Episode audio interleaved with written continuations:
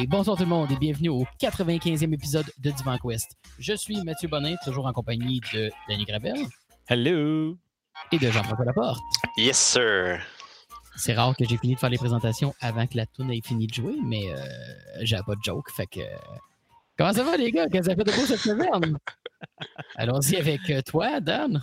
Hey, ben comme je pense qu'on a une thématique dans notre euh, ce qu'on a fait de nouveau, c'est beaucoup de vieilles affaires. c'est notre épisode le plus rétro sans parler de jeux rétro. Là. Euh, Ouais, plusieurs euh, retours en arrière sur des choses déjà visitées de mon côté. Euh, Star Wars The Old Republic, j'ai fait un petit retour à ce jeu-là. J'y retourne là, de temps en temps là, parce que il y a comme quelque chose qui m'attire. Les, les, les, histoires des personnages des différentes classes sont tout le temps le fun, puis je les ai toujours pas finis parce que je passe pas tant d'heures que ça à jouer à ce jeu-là. Fait petit retour parce qu'il est arrivé sur Steam là, depuis que Steam et EA ont fait la paix, fumé le calumet puis tout. Là, ben, c'est une des choses qui ont, qui ont amené, là, comme que de Star Wars The Old Republic qui est rendu sur Steam. En fait, tu, downloads le, le launcher, puis puis là, genre, c'est pareil comme si tu avais installé le launcher de n'importe où ailleurs. Là. Mais bon, qu'est-ce que je te dis? Euh, c'est aussi cave qu'il te, le, te le maintient même pas à jour comme un jeu de Steam parce, parce que c'est pas lui qui va chercher les fichiers. Mais bon, bon ça ne pas pour. ouais, ok dans le fond. Mais ça leur a une certaine euh, visibilité au jeu. C'est surtout ça que ça l'a fait parce qu'il y a plein de, nouveaux, euh, de, nouvelles personnes qui le laissaient. Euh, moi, ça m'a fait me redonner le goût de jouer parce que ça arrive de temps en temps. Fait ça m'a pas pris grand-chose pour faire le déclic. Fait que j'ai fait un petit retour sur The Old Republic. Je joue par-ci, par-là. Puis Colin, que les histoires des, jeux de BioWare sont vraiment le fun. C'est vraiment je joue pas à rien de multiplayer pratiquement sur ce jeu-là. Je fais les histoires, puis c'est comme du bon single player de Star Wars. J'en ai déjà parlé bien plus en, profondeur il y a plusieurs années, mais euh, c'est toujours aussi intéressant cet aspect-là. Puis y a-tu assez de gens qui essaient le jeu pour dire que le jeu a pris un peu une vie qui vaut la peine d'être joué? Mais il a tout le temps gardé une certaine vie. Pour vrai, j'ai l'impression qu'il a tout le temps gardé une certaine fanbase assez important pour qu'il ne tire pas à plug. on s'entend, c'est EA. Fait que si on pas tiré à plug, c'est parce que hmm. c'est correct, ça C'est rentable. on se le dire. Là. Euh, fait que, je pense que ça leur a amené surtout euh, des nouvelles personnes. Ils vont-tu rester, vont-tu pas rester? On ça va être à voir, mais je pense qu'il restait un fanbase assez important pour que ça continue parce qu'il y a eu des expansions là, assez récentes, là, même, là, qui sont sorties il y a quelques mois, le gros top. Fait que. C'est ça. Je n'ai comme vraiment pas été assez dans le détail pour t'en dire plus, mais je peux te dire que c'est arrivé une fois ou deux que je me suis connecté puis que j'ai été en queue, ce qui n'avait pas été depuis genre la lunch là, quand je l'avais acheté. Euh, on va laisser passer comme ça, genre, celle-là. Euh. Oui. On va s'en reprendre tantôt, que t'as pas. C'est bon. fait que, euh, sur ça. Euh, ah, si de jouer à Star Wars, pas de culotte. Euh, ben, tu sais, ça se fait chaud des fois. Que... Ouais, jouer en queue, c'est ça. Mais nous, il n'y a pas de sous-vêtements dans l'espace, right? Non. c'est ce que George a dit. Ben, c'est ça. Euh, ma deuxième rechute, euh, Into the Breach, je ne sais pas si j'en avais parlé, euh, jeu qui a été développé, là, puis j'oublie le nom de la compagnie parce que je n'ai pas pris le temps, de le trouver. la même gang qui avait développé FTL, Faster Than Light. Mm-hmm. le jeu qu'ils ont fait plus récemment, qui est un peu un jeu un peu style plus tactique, mais procédural. Je me rappelle si parlé sur le podcast. C'est Subset Games. Merci. Mais petit retour. sur... Hein. Ouais, hein, c'est ça. Fait que petit retour sur Into the Breach, euh, juste parce que je me fouillais sur ma Switch en me demandant bon, euh, quoi je pourrais jouer? J'ai Hey, crime, ça fait un bout que j'ai joué à ce jeu-là, puis tu sais, euh, ça, va chercher un petit itch là, de, de, jeux procéduraux, mais plus stratégique, mettons, que mon Enter the Gungeon, que je joue encore d'ailleurs. Je n'arrive pas à m'en défaire. fait que, ouais, c'est un petit retour sur la Switch, surtout, là, juste pour le côté, le fun de tu le prends, tu joues un peu, tu le mets la Switch de côté parce que tu d'autres choses à faire, d'autres choses à gérer crime, euh, bon jeu. Euh, je me tanne pas, ça aussi. Puis toujours sur la Switch, j'ai euh, pogné sur une super vente vraiment intense, Warlock of Firetop Mountain, pour les, les, les, plus, les plus ancêtres d'entre nous se rappelleront que c'était un livre dont vous êtes le héros, qui a été porté en fait pour en faire un, jeu, mais en gardant l'esprit du livre dont vous êtes le héros. Puis, tu sais, j'ai joué un peu et tu, retrouves l'esprit du livre dont vous êtes les héros, là, réellement. Là, c'est, ben, on, s'entend, là, ils ont pris le texte et tout ça, mais on retrouve l'idée. visuellement, c'est cool parce que c'est comme si tu jouais sur, avec des minis sur une table, sur une map de, de Donjon Dragon ou d'Hero mmh Quest. ton personnage, c'est un mini qui se déplace quand tu le fais avancer. Puis tu retrouves vraiment toute l'idée du livre dont vous êtes les héros, là, que tu, fais des choix, tu vas à gauche, tu vas à droite, tu rentres dans une pièce Mais si les gens veulent en savoir plus, anyway, euh, j'en avais parlé quand on a fait notre épisode dont vous êtes les héros. Fait que. C'est vrai. c'est vrai. J'avais oublié qu'on avait parlé comme dans le gros détail. Mais euh, bref, euh, si je, je vais avec mon appréciation dans ce cas-là, vraiment cool pour nous ramener à cette époque-là. En même temps, quand ça fait longtemps que tu n'as pas joué un livre dont vous êtes les héros, tu oublies le côté que c'est pas comme un jeu entre guillemets, normal d'exploration où est-ce que tu vas essayer d'aller partout dans toutes les petites pièces. Des fois, tu es, mieux de ne pas explorer une pièce puis juste de faire non, non, mais il faut que j'aille là-bas, aller là-bas parce que ça va pas nécessairement te ramener de quoi de plus que contrairement à, mettons, un Diablo où tu rentres dans une pièce puis tu blastes tout juste parce que tu vas avoir plus de loot. Là. Fait que euh, c'est différent un peu. il m'a quand même surpris à quel point euh, il, se traduit quand même bien dans le sens que euh, j'ai pas eu tant l'impression que je t'ai amené. quand, quand, tu joues un dont vous êtes les héros, tu as l'impression d'être un peu railroadé, que tu avances et que tu n'as pas vraiment de contrôle. Puis là, en le jouant dans un format interactif comme ça, je suis rentré des plages, je suis ressorti. Puis j'ai vraiment plus comme exploré, qui est pourtant le même jeu, mais en le voyant avec un support visuel clair, euh, ça, marche bien. Tu as plus l'impression d'explorer que dans le livre, quand tu flippes des pages, puis tu te rends plus compte, tu te tournes à gauche, à moins de te faire une map à côté, là, tu, euh, Mhm. Fait que j'ai pas réussi à me rendre au top de la montagne parce que ça reste dur, ces jeux-là. Puis, euh, mais mhm. c'est plaisant, c'est amusant. J'aime le principe. Euh, y avait, ils ont refait le système de combat par contre. Euh, c'est bien celui que j'avais joué, parce que je sais qu'il y avait eu différentes adaptations pour les différents modules. Mais dans le fond, le système de combat était vraiment plus narratif plutôt que d'être juste des dés. c'est un, un, mix, maintenant, moi, dans ce que j'ai joué, là, mais il y, a un aspect un peu, un peu plus là, je vais dire entre guillemets stratégie, là, mais un peu plus tactique, entre guillemets, où euh, quand tu es dans le combat, tu peux décider où tu vas frapper, puis si l'ennemi s'en va là, tu le frappes. Euh, euh, puis si les, deux personnages se frappent un et l'autre, ça fait un clash, puis c'est là que les dés embarquent. C'est ça, exact. Je me rappelais plus du détail, mais je savais qu'il l'avait comme rendu plus intéressant. Là, puis en même temps, un peu plus verbeux ce qui rendait ça comme approprié au fait que c'est ben, du texte. C'est un jeu, c'est ça, parce que là, tu aurais fait comme quand tu joues sur ta table, je sais pas, j'ai comme un souvenir vivide de, de, jouer à ça dans une cour de quelqu'un, euh, ben, pas quelqu'un pendant qu'il était là, mais genre dans un, une balançoire là, sur rail, comme tout seul pendant que mes parents étaient avec des amis. Là. Bref, euh, ça serait vraiment dole que ton combat, ça soit comme quand tu es dans le livre, que tu veux juste brasser 2d6. Puis, euh, Ouais, c'est ça. C'était. On s'entend que tu faisais pas pour vrai, parce que si tu meurs, c'est quoi l'intérêt? Tu joues plus? Ouais, c'est ça. Mais il y, a un mode. Il y, a, un mode pour, en guillemets, tricher, là, il y a un mode euh, vraiment comme style livre. Euh, je ne l'ai pas essayé, là, mais que quand tu, quand tu cliques dessus, ça te dit ben, T'es sûr que tu veux vraiment tricher Puis je pense que ça te permet de revenir en arrière, puis un peu comme quand on faisait le livre et qu'on a notre doigt. Là. Ah. ta page, ouais. Ouais, c'est ça. Mais euh, sinon, c'est le fun. Ça, ça fait. ça feel livre dont vous êtes les héros. Puis j'ai quand même un. Pour vrai, il était comme à 90% de rebelle. Il m'a coûté trois pièces et demie. Là. Pour ce prix-là, c'était cave de pas me le pogner. Ah, c'est vraiment une adaptation de qualité. Là. À prix régulier à 35$, pas sûr, mais euh, hein? je l'ai mis sur ma wishlist maintenant. C'est weird un peu parce qu'il l'a sur mobile aussi, je pense. Fait que, je sais pas combien il coûte sur mobile, là, mais pas 35, c'est ça. Mais Nintendo, c'est ça. Ah. ouais, c'est ça. Il y a une réputation. J'ai pogné Gungeon en spécial à 5$ dans le Summer Sale, puis sur Nintendo, il est quand même 25$. Là, je veux dire, c'est un peu ça aussi des fois. C'est les plaisirs de Nintendo.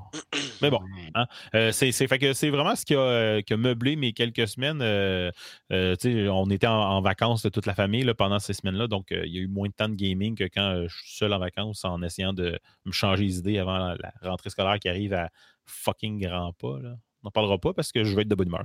Fait que, ouais, voilà. Jeff, toi, t'as fait? Yes, ben j'ai terminé ce matin la saison 2 de The Umbrella Academy sur Netflix. Chut, chut. Non, il n'y aura pas de spoilers. Euh, aucun spoilers pour vrai. Euh, sinon, pour dire que euh, tu sais, ceux qui ont écouté la première saison, j'avais bien aimé les personnages. J'avais bien aimé, c'est un cool TV show, mais je trouvais que dans l'exécution, il y avait des longueurs. à un moment donné, ça, ça, j'ai dû me forcer à écouter certains épisodes jusqu'à la fin parce que je trouvais que ça, ça venait un peu long et redondant puis on se perdait un petit peu là, dans, dans, les trames, dans les histoires à gauche puis à droite. Euh, la saison 2 est beaucoup plus concise et, euh, euh, beaucoup plus directe. Moins de niaisage, puis on va beaucoup plus directement vers, mmh vers, la, la, la, résolution de tout ça, avec les, les, mêmes personnages toujours aussi intéressants. moi, j'ai un, un, fan pour Klaus. Là. qui, qui, qui, est complètement disjoncté, puis qui, qui shine encore plus dans la saison 2. Donc, euh, que, mmh que de bons moments. Fait ça vaut la peine. Pour vrai, la, saison 2 construit ce que la saison 1 a fait. Puis c'est une belle amélioration en tout point, selon moi. Ça vaut la peine. Ah, ouais, ça, Dan. Ben, c'est clair, parce que la saison 1. Vas-y, Matt. Ouais, ça, j'étais à un épisode de la fin. Là, on va le finir probablement après l'enregistrement du podcast. Là, puis euh, euh, je, vais, je, vais, faire écho à ce que JF dit, malgré que. Euh, en fait, je pense pas que le show est tant plus concis, mais tu es plus content de suivre ses délires et ses élucubrations. Ouais, c'est ça. Ouais, c'est OK. Mais tu vois, la, saison 1, je me l'étais tapé en très peu de temps. Là. je m'étais ramassé presque une semaine complète. Là, bref, euh, à, l'hôtel avec euh, des rencontres puis tout ça, mais avec des moments de downtime, puis j'étais comme tout seul à mes affaires. Euh, on était passé la fin d'étape, j'avais mes bulletins. Tu sais, j'avais comme pas, pas de job d'école, mettons, qui aurait pu me tenir occupé, puis j'étais comme, qu'est-ce que je fais? Je suis tombé dans Umbrella Academy, puis je me suis tapé la saison complète en comme hmm. quelques jours. Là. Mais, fait que j'ai quand même hâte. Ce que j'approche surtout à la saison 1, c'est que je trouve que le, le punch de la fin de la saison est télégraphié à la mi-saison, tu le sais comment ça va finir. Fait que ça, ça c'est juste comme ça n'en finit plus d'avancer tranquillement vers ce que tu le sais qui va être la fin du show, c'est évident. Tandis que dans mmh saison 2, là, c'est le jeu est différent, les cartes sont, sont vraiment plus brouillées, puis c'est vraiment intéressant. Le suspense est plus, est plus présent. Donc euh, je recommande à tout le mmh. monde qui, sont fans euh, de, la saison 1. Puis si vous n'avez pas écouté ni la saison 1 ni la saison 2, ben, ça vaut la peine de vous y mettre, ça vaut la peine. C'est un, des très bons shows sur, euh, sur Netflix c'est un bon show qui permet de, de, de, revenir sur des personnages avec des pouvoirs comme que de façon un peu plus. Euh, je dirais entre guillemets là, euh, réaliste. Ce pas les personnes, les, pas les pouvoirs comme tels qui sont réalistes, mais le fait que les personnages, le fait qu'ils sont comme powered, ça, ça, ça, les affecte comme ça devrait affecter une personne. Là, ouais, c'est ça. Mm-hmm. c'est pas, pas ça le centre de, du show. Le show, c'est que ces personnages-là sont complètement brisés. Puis... Mais c'est ça. Euh, je trouve que, je trouve que avec tous les Netflix, quand même sorti quand même des bons shows. Il a quand même sorti de la qualité pendant la pandémie, veut, veut pas, Netflix. quand même. Euh, dans un moment où le cinéma est comme mort. Est-ce que tu es en train de dire que c'est eux autres qui l'auraient télégraphié ou non? Ouais, c'est ça. Euh, non, pas du tout. Mais c'est tout le monde sait que c'est Bill Gates. Mais euh, oui. bref, euh, mais tous ceux qui ont sorti étaient soit tellement occupés à essayer d'être cool ou à vendre une démographique pour leur faire plaisir. Puis Umbrella Academy, Academy est tellement joyeusement weird qui me fait mm-hmm. beaucoup de mm. bien. C'est du, c'est une célébration du weird sans aucune gêne. Puis Chris que ça fait du bien d'avoir de quoi d'un peu moins vanille sur Netflix à ce temps-là. Bon, je pense que moi y aller, mon les gars. Euh, vous venez le podcast sans nous, on va aller commencer la saison 2. C'est bon. On t'attend, tu reviendras, on, tu reviendras, on continuera la discussion. Euh, vas-y, puis on. non. Euh... ouais, je pense qu'il n'y a pas à soir que ça va se passer. Ouais, non.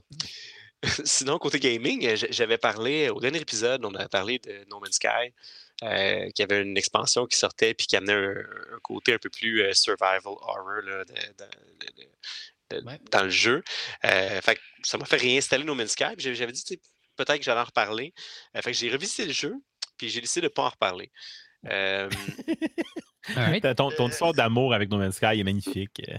Ben, ça reste un super bon jeu. Ça reste. Moi, j'avais tout effacé. J'avais effacé le jeu, mais j'avais effacé la sauvegarde aussi. Fait que j'ai recommencé en neuf. Fait que repartir de zéro, retomber dans. J'avais oublié les contrôles, j'avais oublié un petit peu tout. Fait que c'est genre comme redécouvert le jeu, puis la musique est malade, l'ambiance est géniale. Ça reste un jeu d'exploration contemplatif dans ce visuel de couverture de vieux sci-fi des années 60-70. Ça, ça reste là. Ce film-là est toujours là.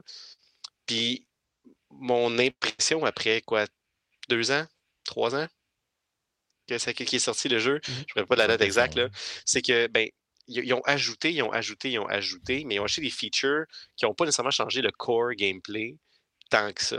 Bon, fait, bon, maintenant, il y a une vue à la troisième personne. C'est super cool. Ça change beaucoup la, perspective du jeu. Euh, j'ai beaucoup préféré ça à la vue première personne qu'il y avait au début. Fait il y a plein, plein de choses qui ont été ajoutées avec le temps. Euh, puis je vais être super honnête, j'ai mis le jeu de côté avant de me rendre jusqu'à pouvoir explorer le fameux, les fameux euh, vaisseaux là, abandonnés avec le, survival horror. Je ne me suis pas rendu jusque-là. Euh, parce que venez, ça, ça, devenait répétitif. Puis je fais, bon, mais j'ai joué à ce jeu-là déjà. J'ai déjà eu cette expérience-là. Puis finalement, c'est pas tant changé que ça.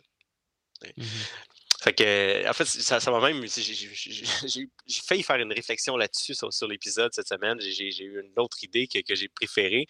Mais de me dire, il y, a un dicton qu'on a utilisé souvent, le Matt, quand on s'est amusé à faire des, des, des, maquettes de jeux vidéo, puis quand on, programmait là, dans, dans, Unity, de se dire, kill your darlings. Mmh à un moment donné, il faut. Quand, est-ce que tu arrêtes de mettre des efforts sur un projet, même si tu, si tu l'aimes, ce projet-là, parce qu'il mènera nulle part? Puis je, me disais, les développeurs de ce jeu-là, ils ont fait le contraire. Ils ont refusé de le tuer, ce jeu-là, puis ils ont insisté, puis insisté, puis insisté. Euh, à un point où je suis rendu que comment, comment, ils, comment ils financent encore ce jeu-là. Euh, mmh surtout qu'il y a eu une période où il été dans les jeux gratuits sur PlayStation. Fait que tout le monde qui l'a accroché sur PlayStation l'ont gratuitement, puis peuvent profiter de toutes les expansions et les mises à jour sans avoir jamais mis une scène. Comme, comme, ils vont arriver au bout de leur rentabilité, c'est sûr et certain. Euh, mais ils continuent à investir. C'est vraiment un. Je vois ce jeu-là comme un, effort, un, travail de passion. J'oublie son nom, mais le, le, le Sean Murray. C'est clairement un travail de passion de sa part. Euh, qui a une vision du jeu, puis clairement, sa vision a grandi, puis a grandi, puis a grandi, puis il ajoute, il ajoute, il ajoute. Je me dis un jour, peut-être que tes bonnes idées, tu pourrais les mettre ailleurs. Euh, que, dans ce jeu-là, qui, qui, de toute façon, à la base, était déjà infini. Ouais, comme, là, euh, tu ajoutes à l'infini, fait que finalement, le jeu change pas tant que ça.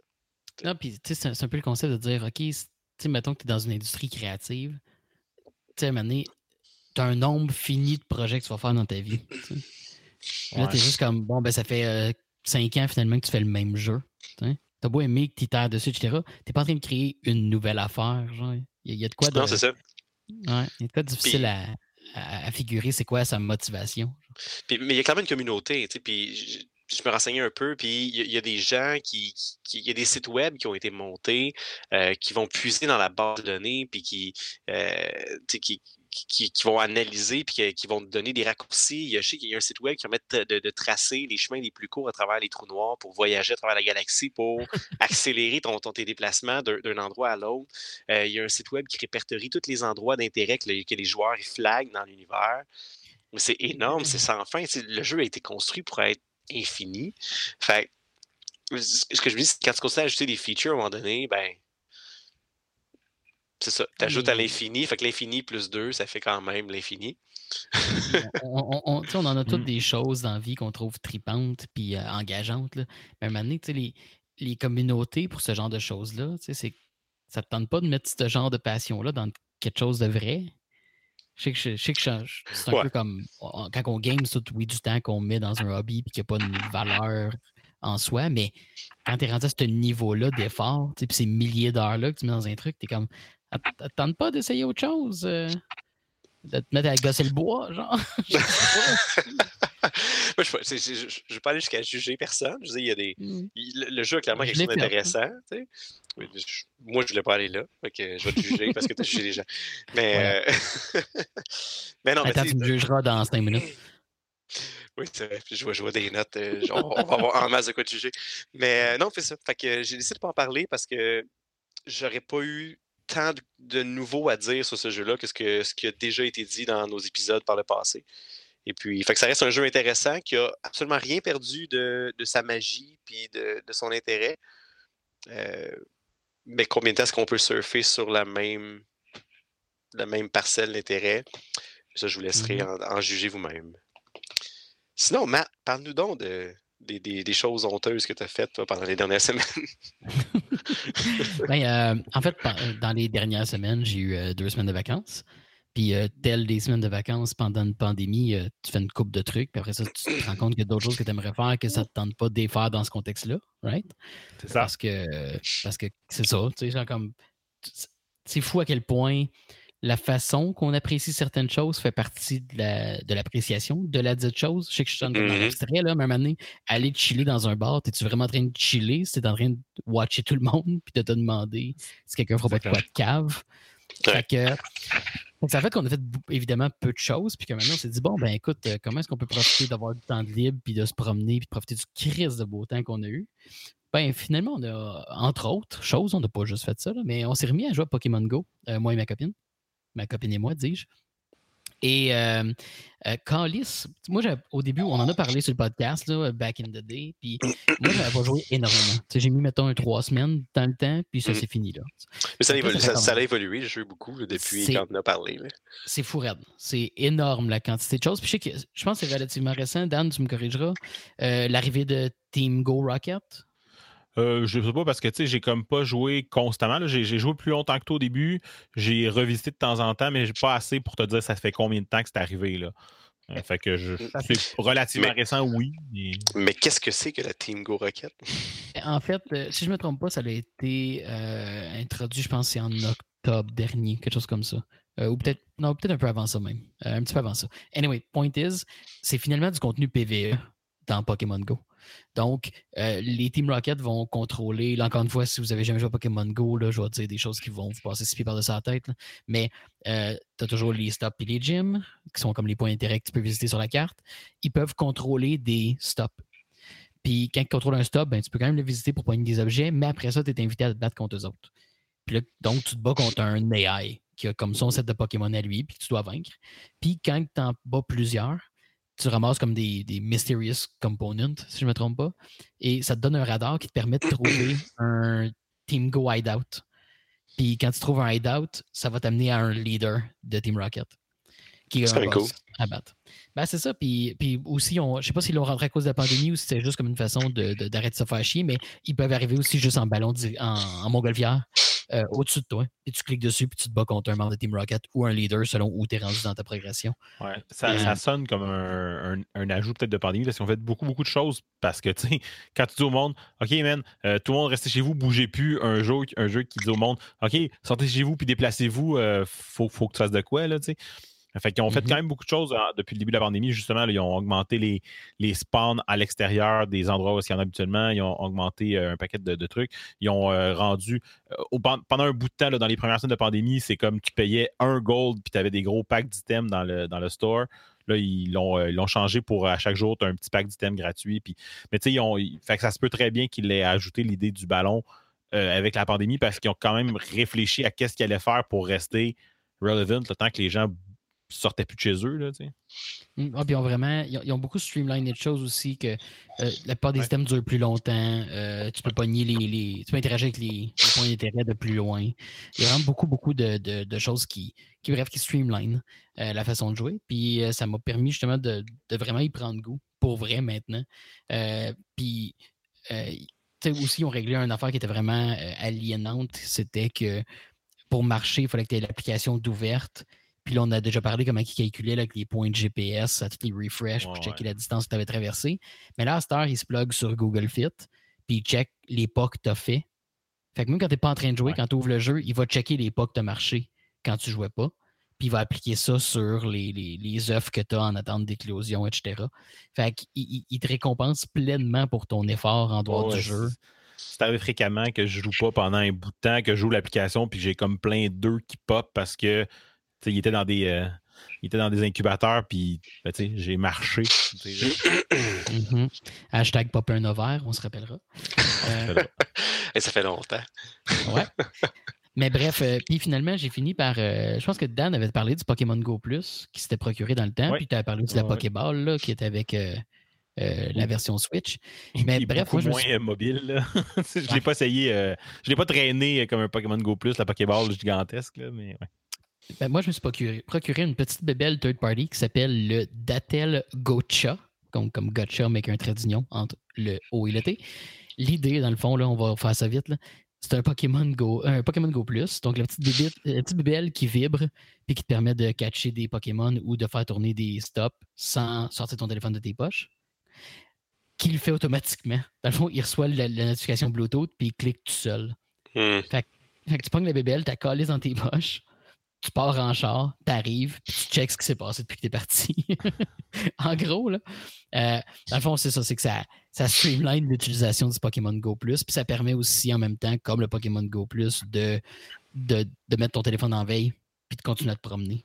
Parce que sinon, euh, en tout cas, ça, c'est un petit. Euh, c'est une limitation des plateformes mobiles actuelles qu'une application ne peut pas rouler en background et utiliser le GPS, sauf si un appareil Bluetooth l'utilise ben, cette petite bébelle-là, le Pokémon Go Plus et toutes les third parties, ben, contournent cette limitation-là. Dans le fond, c'est la mm. principale raison d'être de ces bébelles-là.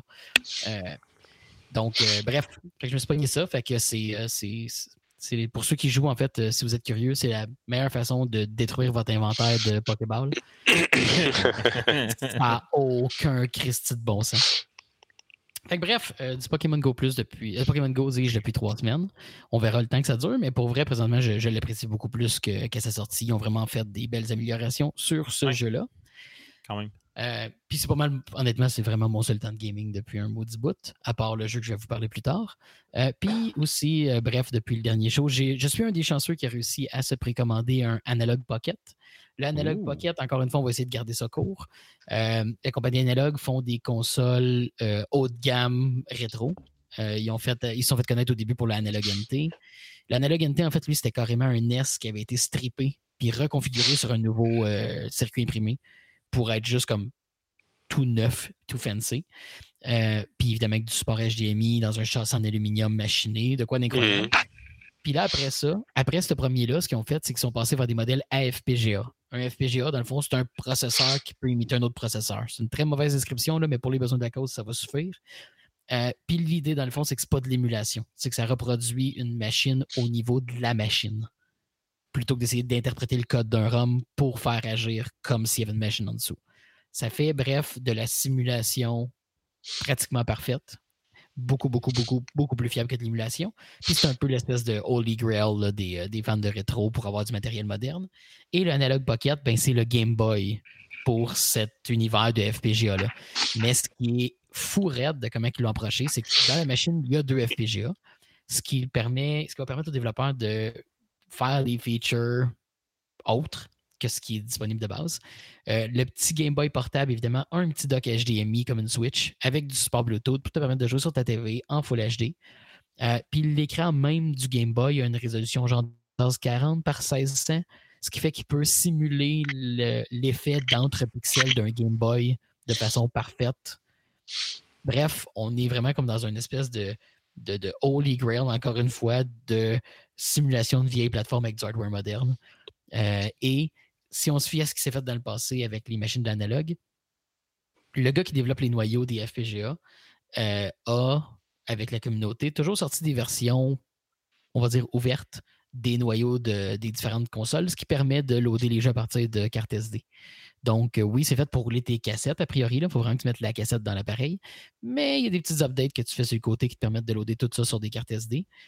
Et euh, présentement, le mot dans la communauté est assez clair que l'Analog Pocket va pouvoir rouler les noyaux, donc du NES, du SNES e et des autres plateformes qu'Analog a développées avant. Ce qui veut dire carrément que le Analog Pocket pourrait être le Switch du rétro parce qu'on pourrait rouler tous ces noyaux-là sur cette belle petite machine-là et avoir de la reproduction quasi parfaite de nos vieilles machines dans ce format portable-là. C'est vraiment cool. Ouais. ouais. C'est complètement out of stock sur le site web aussi. ça a été précommandable pendant 4 minutes euh, et même pendant ces 4 minutes-là, la plateforme Shopify avait de la misère à trouver les frais de shipping. Fait qu'il y a plein de monde qui disait Fuck, c'est crashé, puis ils refreshaient en malade, puis ils se rendaient pas service. Mais en réalité, tu étais là dans deux secondes, le site a bien tenu, mais c'est vraiment Shopify qui les a comme baisés. Mais bref, oui, il y a bien des frustrés là, qui n'ont pas eu, mais ils ont dit qu'il va y avoir d'autres batchs. Euh, mais même ceux qui ont précommandé en même temps que moi, euh, on attend tout ça pour mars 2021. Mars ou mai 2021. Anyway, l'année prochaine, creux dans l'année. Donc, euh, ben, on prend notre mal à patience. Mais, mais pour vrai, j'ai. Euh, écoutez, c'est tellement une bébelle de luxe. C'est 200 US plus le dock à 100 US.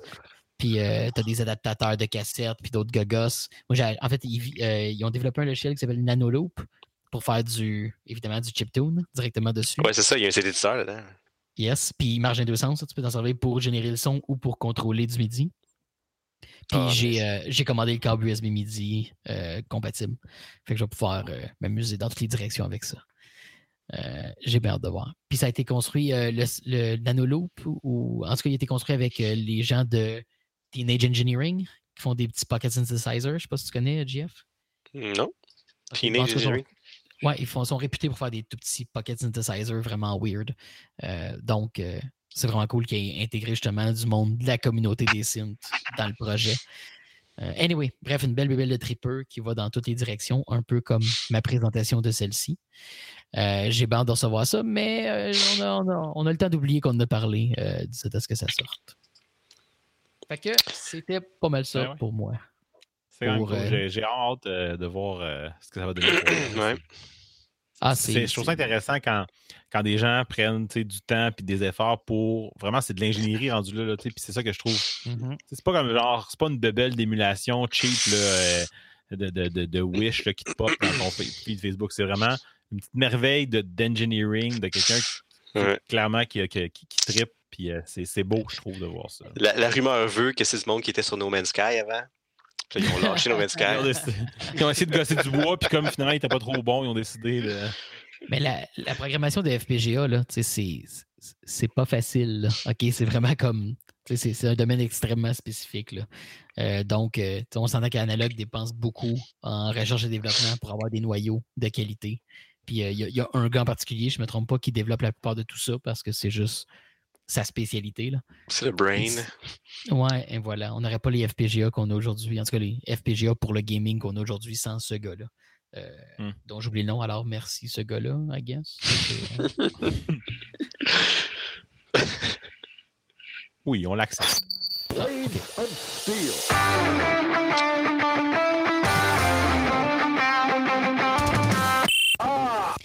Me suis dit que la seule façon qu'on avait d'arrêter de déraper, c'était de passer à la prochaine affaire. Bon cas.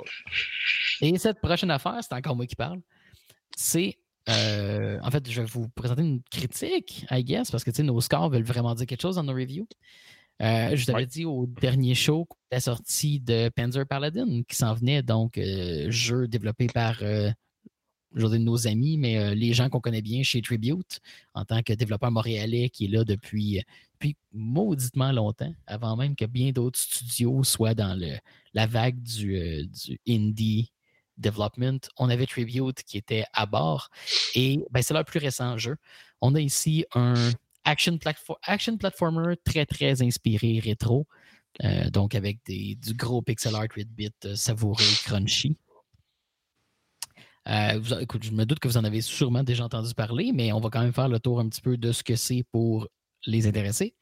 Euh, donc, Panzer Paladin, on, incarne une pilote de Panzer, donc qui sont des gros mechas classiques à la Gundam et tout ce que vous voudrez nommer. Euh, puis un bonjour, un bonjour, dis-je, dans un futur proche, mais pas trop, des grosses armes géantes tombent du ciel et se retrouvent un peu partout sur Terre. Puis euh, chaque arme finit par agir comme une explication suffisante pour permettre à un boss et à sa suite de bébites euh, de s'y trouver, puis nous donner une raison de visiter ces 11 là. Il devrait mettre ça dans de la boîte. Um, on a, on a fait des années de gaming sur des concepts pas, pas plus compliqués que ça. Je, ne vois pas pourquoi ça ne s'attendrait pas encore. Voilà. on, pourrait rentrer plus dans le détail, mais mon Dieu, que c'est du vide pour dire Hey, il y a 11 levels, ça met à poker, go. Euh, go. L'histoire est très, très, très inspirée là, de d'autres jeux vidéo et de dessins animés japonais des années 80, mais, mais quand même, il faut que je leur donne crédit, c'est sans jamais tomber dans le piège d'être juste un espèce de, collage. Euh, ça crée vraiment une nouvelle franchise qui a sa propre identité. Puis c'est une identité qui a comme but de filer vraiment cool et rétro. Là. Donc, on a vraiment du, art très, très animé inspire avec des bonhommes dans les cutscenes qui, qui overactent leur vie. En fait, il y a une seule émotion, c'est la panique, peu importe ce qu'il dit. Euh, donc, you know, on s'en va là. Puis, tu sais, fait que tu un, pilote avec un mecha, puis le pilote a vraiment un saut avec une visière comme les pilotes de Macross ou whatever. Là. Tu sais, bon, on reconnaît les, les différentes années. Là. Euh, puis un peu comme l'histoire, ben, ça serait facile aussi de dire que le, gameplay, euh, c'est un pastiche de d'autres jeux, mais encore une fois, euh, même en, fonctionnant sur quelques idées centrales qui sont très, très. Well, qui sont bien à Panzer Paladin, euh, le jeu feel comme sa propre affaire. Puis, by the way, si jamais je dis Panzer Dragoon au lieu de Panzer Paladin, désolé, c'est juste par habitude de dire Panzer dans un autre jeu. Ah bah, voilà. Fait que non, le, jeu file vraiment comme sa propre affaire en bout de ligne. C'est bon, c'est un action platformer, là, donc pour vous si vous n'avez jamais vu le jeu, ben, googlez-le, Calis. Non, mais euh, pensez, pensez Megaman. Donc, juste pour avoir un baseline de comment que les ennemis mmh. agissent, la, direction du level design, etc. Mais le jeu ne file pas comme Megaman. mais après ça, on prend ce, base-là, puis on, met une bonne petite couche de Zelda 2 par-dessus. Je sais que c'est quand même un peu weird comme point de départ, là, mais c'est que, bon, en temps normal, dans le jeu, on contrôle le Panzer, donc on est ce gros robot-là qui est quand même chunky à l'écran. Là. Euh, c'est pas un tout petit bonhomme de rien à l'écran. Puis il se bat à l'aide d'une arme. Bon, euh, on y reviendra plus tard sur le détail, et d'un bouclier. Puis le, bouclier peut bloquer la majorité des projectiles puis des attaques de mêlée, comme on avait dans Zelda 2. Donc, si on est debout, le bouclier est en haut, si on est en bas, le bouclier bloque le bas. Donc, on est invité à utiliser notre mobilité pour bloquer les attaques. Puis, pareil comme dans Zelda 2, on a le droit à certains ennemis qui nous attaquent carrément à armes égales, donc qui eux aussi ont une arme de mêlée et un bouclier, et on tombe dans une espèce de duel où on doit se pencher, se relever, frapper ou même des fois sauter pour pouvoir pogner la qui dépasse l'ennemi, etc. Qui était, à mon avis, une des dynamiques les plus cool qu'il y avait dans Zelda 2. Puis on la réintègre ici, euh, en fait, plus efficacement, plus clairement. Ah, ben, on va se dire, dans, dans Zelda 2, avec la, appelons ça la qualité des contrôles du NES, là, dans le sens où il y avait ses limitations, puis c'était un jeu qui était relativement tôt dans, la, dans le développement. Euh, c'était pas tout le temps évident. Là, de, tu comprenais ce que tu voulais faire, mais réussir à le faire en dehors de la difficulté du, monstre, l'exécution n'était pas tout le temps évidente. Ben, ben, je te dirais que surtout dans Zelda 2, ce qui le rendait dur, c'est que les ennemis, clairement, il fallait que tu attendes que l'ennemi te donne le droit de le frapper. Là, parce que il suivait, ton, il suivait ton mouvement parfaitement, puis un moment donné, non. Fait que tu sentais pas mm-hmm. que tu, tu gagnais. Tu faisais juste par. Il te laissait. Euh, tandis que là, ça fait le plus fair. Euh, anyway, Ensuite, on continue notre recette. On met une petite dose de Metal Wire Westness. Bon, c'est pas la référence la plus connue, là, mais en gros, l'idée qui vient de Metal Wire, c'est qu'on peut débarquer de notre robot pour se déplacer à pied en dehors. Euh, qui est toujours ça, a un, fouet, là, le, pilote. Oui, exact. On a une espèce de, de, petit whip. Puis euh, on n'est pas. Euh, on est loin d'être faible en tant que pilote. Là. bon, de un, c'est quand même plus facile d'éviter les coups parce que ton bras est tout petit. Hein. Euh, puis évidemment, on a beaucoup moins de vie. Mettons. Ça ne prend pas grand-chose pour nous tuer. Puis on n'a pas de bouclier. Mais bref, euh, on n'est quand même pas complètement désarmé. Parce que dans Metal Wires en question, tu, bon, étais, de la chair à canon aussitôt que tu sortais de ton robot. Là. Euh, tandis que là, c'est pas le cas. Puis, bon, chaque tableau a son petit segment obligatoire que tu dois faire en pilote.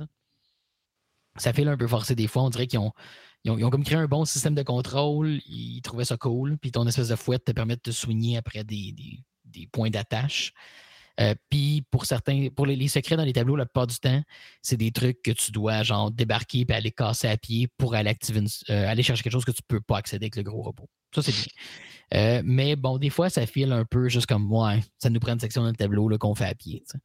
mais par contre, quand on est. En fait, la, plupart des, des, fois qu'on va se retrouver en, pilote puis que ça va être intéressant, c'est que quand on n'a plus de vie avec le Panzer, on va être éjecté. Puis là, on doit continuer à pied dans le tableau. Nice. Fait que là, ça devient stressant parce que ça, a l'infini de dernière chance, puis tu sais que le tableau n'est pas fait que pour toi. Euh, fait que soudainement, là, ça devient beaucoup plus intéressant quand c'est à l'arracher. Puis euh, ça m'est arrivé plusieurs fois de finir des boss en pilote. Là à l'arracher comme 3-4 coups. C'est comme, OK, c'est le boss, il me touche une fois, je meurs. Là. Fait que là, t'es comme, OK, please, please. Fait que c'est, ça crée vraiment des super bons moments de tension. Ça fait vraiment comme un last ditch effort. C'est vraiment une mécanique intéressante, même si je la trouve ultimement un peu sous-utilisée. Euh, j'aurais aimé ça, avoir plus de choses à faire avec le pilote à pied. Je trouve toujours, toujours le concept intéressant. Euh, mais les moments où ça brille, ça brille fort. Et pour euh, le, dernier gros élément de la recette qu'on peut trouver une inspiration plus directe, euh, une petite dose, on saupoudre. En fait, c'est une petite dose, mais qui a un gros impact. Une petite dose de Breath of the Wild pour la gestion des armes. Euh, ah, j'ai eu peur que tu dises pour la gestion de la nourriture. non, non. Par contre, petit, petit clin d'œil, petit détour. dans le fond, dans, l'histoire de Panzer Paladin, on commence, dans le fond, on fait partie d'un organisme qui s'appelle le Gauntlet, puis leur headquarter est basé au Canada. Et euh, donc, le premier tableau, c'est quand l'attaque commence, puis on est au Canada. Puis dans chaque tableau, le power-up de One-Up, de vie, c'est un objet qui est spécifique au tableau où on est. Fait que le One-Up au Canada, c'est les fameuses bouteilles de sirop d'érable en forme de feuilles d'érable. Ah mais j'ai entendu personne en parler, puis tu passes juste comme dessus une fois, puis je suis comme tabarnak, le one-up, c'est tout le temps ça, genre? Puis je me suis rendu compte que dans les autres tableaux, c'était autre chose. Fait que c'est comme vraiment un effort additionnel pour pas grand-chose. Mais le premier que tu racontes, c'est la fameuse bouteille euh, en vite. C'est quand même nice. C'était apprécié. Celle qui euh, s'achète beaucoup trop cher dans le Vieux-Montréal, tu veux dire. That's the one. That's the one. c'est ça, bref. Euh, non, ça, c'est que la gestion des armes qu'on prend de Breath of the Wild. Puis, euh, Panzer Paladin prend vraiment l'idée puis construit une grosse, grosse partie de son identité là-dessus. Euh, donc, oui, nos armes se brisent après un nombre relativement restreint de coups. mais par contre, on peut toujours avoir, bon, on a toujours comme un ensemble de, j'ai un petit blanc, 4 ou 5 armes qu'on traîne directement, qu'on peut swapper instantanément de chaque. Mais on a aussi, on paye suppose, puis on a accès à tout l'inventaire de ce qu'on a ramassé depuis le début du jeu qui n'est pas encore pété. Là. Fait que je suis arrivé à un moment où j'en avais genre 60. Fait que, bon, on en manque jamais. C'est pas un problème. Mais t'as-tu une arme comme de par défaut, mais toi t'en as plus, t'as-tu une attaque de mêlée? Ouais, à ton point. Euh, qui, qui, est vraiment pas genre en reste. Là. Oui, c'est moins fort, puis oui, la reach est moins grande, mais il y a pire que ça. Euh, vraiment. Donc, euh, oui, nos armes se brisent, oui, on peut en avoir une panoplie. Sauf que, en fait, je pense que plus l'idée, c'est d'utiliser les, ce que les armes permettent de faire. Fait que oui, évidemment, les armes ont des longueurs différentes. Donc, l'intérêt strictement pour la portée, ça va sans dire. Mais euh, quand une arme vient pour briser, juste avant qu'elle brise, ben, en fait, on peut toujours la lancer. Puis si on la lance, ben, elle, va, briser automatiquement quand elle va frapper un ennemi. Puis si elle ne pogne pas d'ennemi, elle ne brisera pas. Mais si sur le bord de briser, tu es aussi bien de la pitcher, tu en profites. Ou sinon, tu peux volontairement briser euh, l'arme pour utiliser le spell qu'elle contient. Chaque hmm. spell, chaque arme a vraiment, ben, pas chaque arme a un spell différent parce qu'il y en a une panoplie énorme, mais euh, il y a une, j'ai dire une dizaine, quinzaine de spells différents. Ça va de guérison jusqu'à boule de feu qui tombe du ciel, jusqu'à euh, on va pouvoir voler pendant quelques minutes en double jumpant, etc. Là. Euh, fait qu'on aurait un ensemble de skills que ça donne qui, qui vraiment joue un rôle stratégique important dans notre game, surtout la guérison. Là. Tu, tu, vas garder des armes qui sont vraiment de la merde juste pour pouvoir les péter pour te healer. Euh, puis, fait que ça fait qu'en bout de ligne.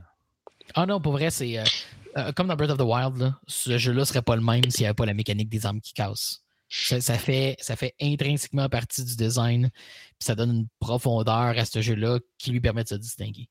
Euh, je sais pas si on aurait les mêmes reviews pour ce jeu-là sans cet aspect-là de son design.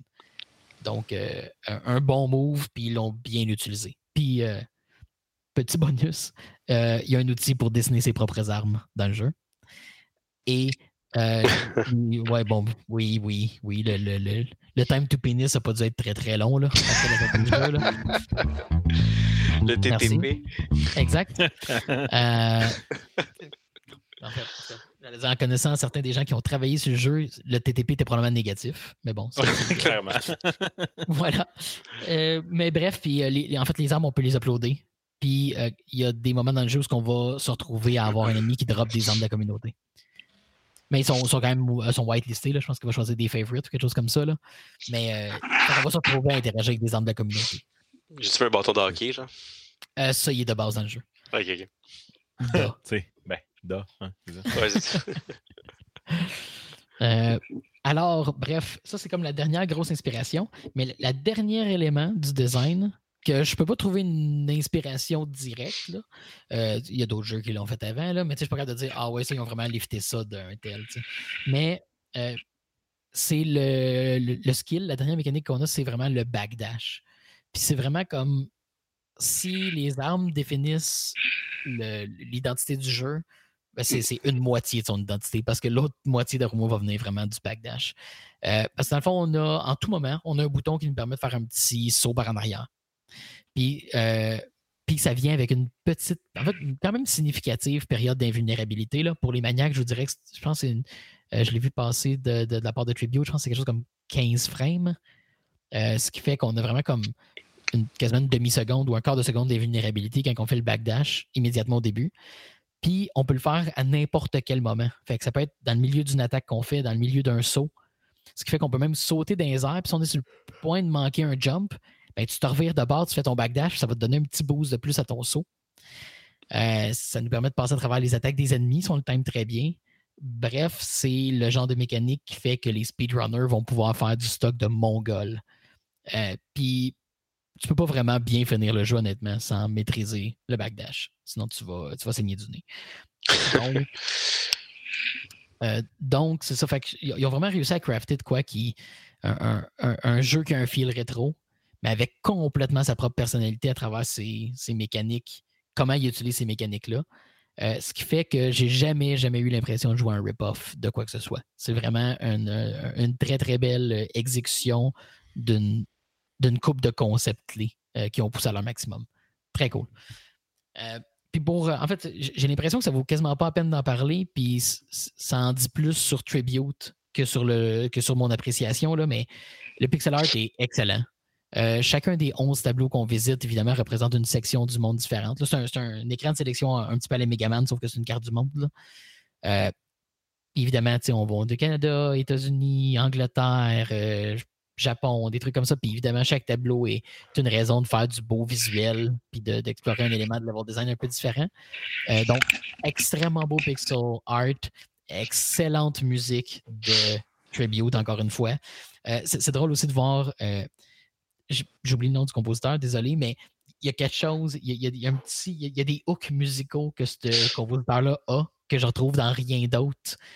Euh, j'essaierai d'en trouver peut-être un extrait pour le prochain épisode, mais il y a comme des trucs qui fait que tu es juste comme Ah, je le sais que c'est de la musique d'un jeu de tribute parce qu'il fait telle puis telle chose. Genre, euh, je, je, vous arriverai que de quoi de plus concret. Mais bref, le jeu est beau, le jeu sonne bien, irréprochablement. C'est, crissement beau, c'est bien présenté. Euh, ça sonne aussi bien que tu veux qu'un genre, un jeu de ce genre-là sonne. Donc. ce euh, bout-là, le, visuel et l'audio tribute sont tout le temps comme solide. Ça jamais été un, comme un, reproche que je leur ai fait. Non, exact. Puis c'est là que je, pense que j'ai mis la table pour pouvoir juste donner mon appréciation du jeu. Là. Puis euh, clairement, en fait, je ne sais pas c'était quoi le, la mission de Tribute en faisant ce jeu-là. Mais comme j'avais mis un petit peu en préambule quand j'ai dit que le jeu sortait, je pense que c'est le jeu qui se devait de faire maintenant. Parce que depuis le temps qu'ils sont dans sont là, qu'ils sont dans l'aide du public, qui ont des, ont des jeux bien reçus, mais ils n'ont jamais eu un jeu qui a significativement percé le, grand public. Euh, puis oui, c'est un jeu difficile, mais c'est pas un jeu impossiblement difficile, comme le sont la plupart de leurs autres jeux. Puis je pense qu'il était temps.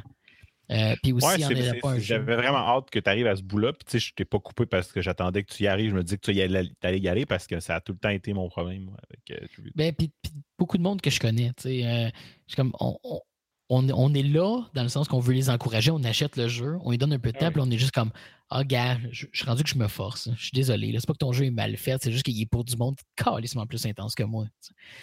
Euh, puis là, soudainement, c'est comme OK, attends une minute. Là, euh, c'est un jeu que, de un, il n'est pas procédural. C'est des levels designés. Euh, donc, automatiquement, tu me donnes la chance de pouvoir les apprendre, puis de pouvoir comme m'améliorer de façon évidente. Donc, euh, par contre, je vais dire que les, les 11 tableaux euh, sur la carte du monde, j'étais un peu déçu pour la plupart de leurs. Euh, je ne vais pas dire de leur design, parce qu'ils sont quand même bien designés, ils ont des morceaux intéressants, mais je n'ai pas trouvé que le, mettons, le platforming était intéressant ou qui était particulièrement challenging. je trouvais que j'étais comme OK, les tableaux sont majoritairement corrects. Il y a, je dirais, deux stand-out, à mon avis, mais overall, je suis OK, c'est beau, c'est bien fait, c'est intéressant, mais il n'y a aucun tableau que je vais dire, ah, je veux rejouer ce bout-là, c'était vraiment cool. Euh, mais une fois passé les 11 tableaux, on tombe dans l'équivalent du Wily Castle des Megaman. Donc, on arrive sur la forteresse du boss, puis là, on a un. je ne vais pas me tromper, mais je crois qu'on a six tableaux dans ce, dans ce gauntlet final-là qui est linéaire. Là, on peut arrêter quand on veut, on s'entend, mais c'est six tableaux en séquence. Puis ceux-là, chacun est excellent. Donc, pour, pour les moments où j'étais un petit peu comme OK, c'est correct, les tableaux, ça ne m'impressionne pas.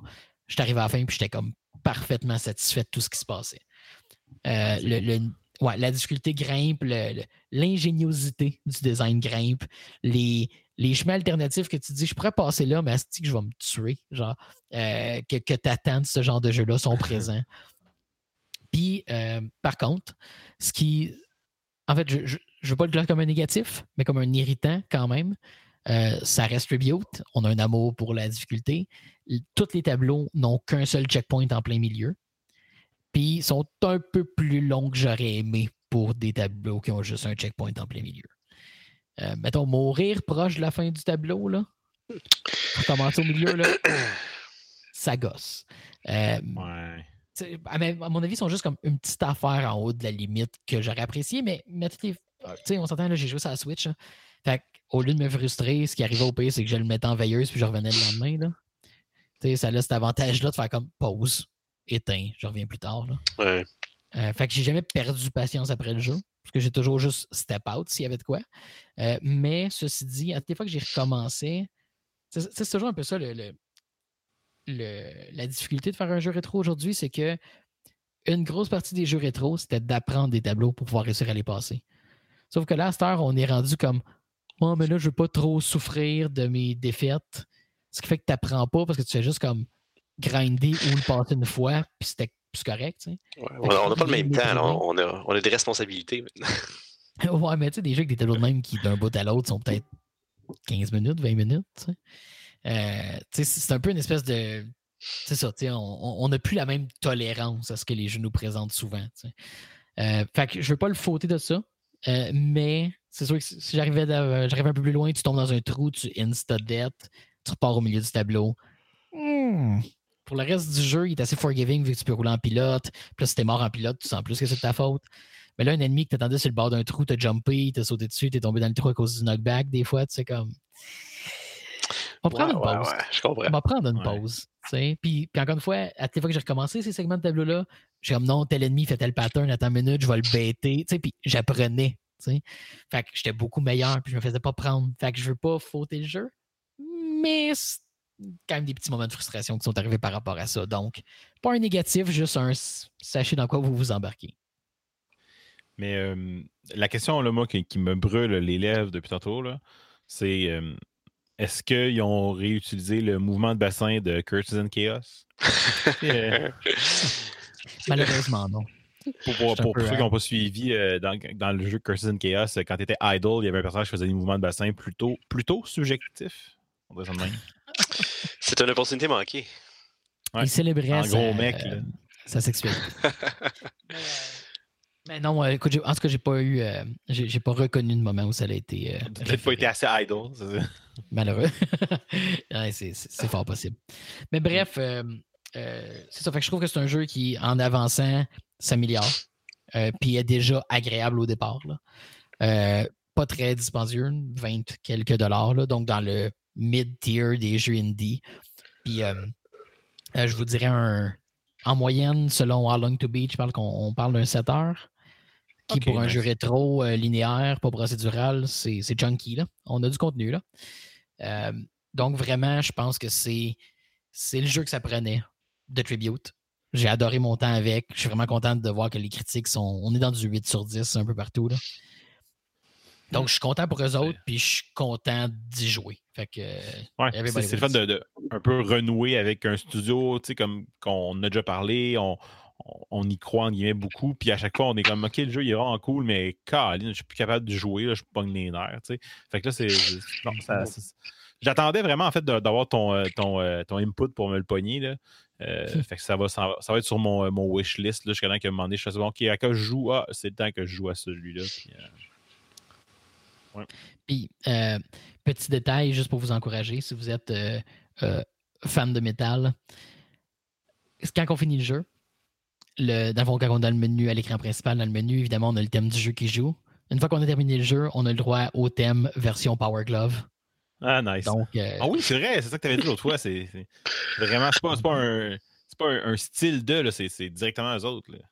en fait, c'est ça. Ben, je pense que le thème avait été composé par Tribute, puis c'est un cover oui, métal de leur tune. Euh, mais euh, c'est fort sympathique d'arriver au menu après, puis t'es juste comme, OK, ça rock sale. C'est vraiment, vraiment satisfaisant. Puis ça rajoute un peu au feel, justement, à 80. Là. Ouais, c'est un bel incitatif à battre le jeu. Voilà. Alors, bien évidemment, là, c'est un 4 pattes de robot. Que... 4 pattes de robot? Ouais, 4 pattes de robot, assis sur un divan. Euh, très ah. solide, j'imagine, parce que c'est un robot. J'ai aucune idée de ce que je m'en vais avec ça. Mais, euh, mais j'ai beaucoup aimé. Puis, euh, en fait, c'est sûr, je vais le revisiter. Ils ont un mode, une fois qu'on est terminé, il y a un mode remix que beaucoup de, de gens que je connais ont dit c'est, c'est comme la version tribute de ce jeu-là, genre. les, tableaux sont plus intéressants, sont plus demandants, mais au moins, tu as eu le temps de l'apprendre et d'avoir l'expérience complète avant. Fait euh, mais j'ai pas encore de show remix, donc ça va être mon. Euh, ça risque d'être la prochaine chose que je vais jouer. Euh.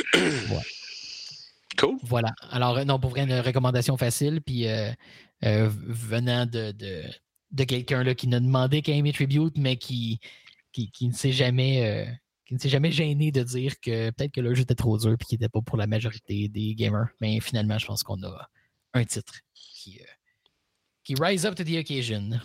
Oh, je dis comme Dan, ça va aller sur ma wishlist moi aussi, je pense. Hein. Great.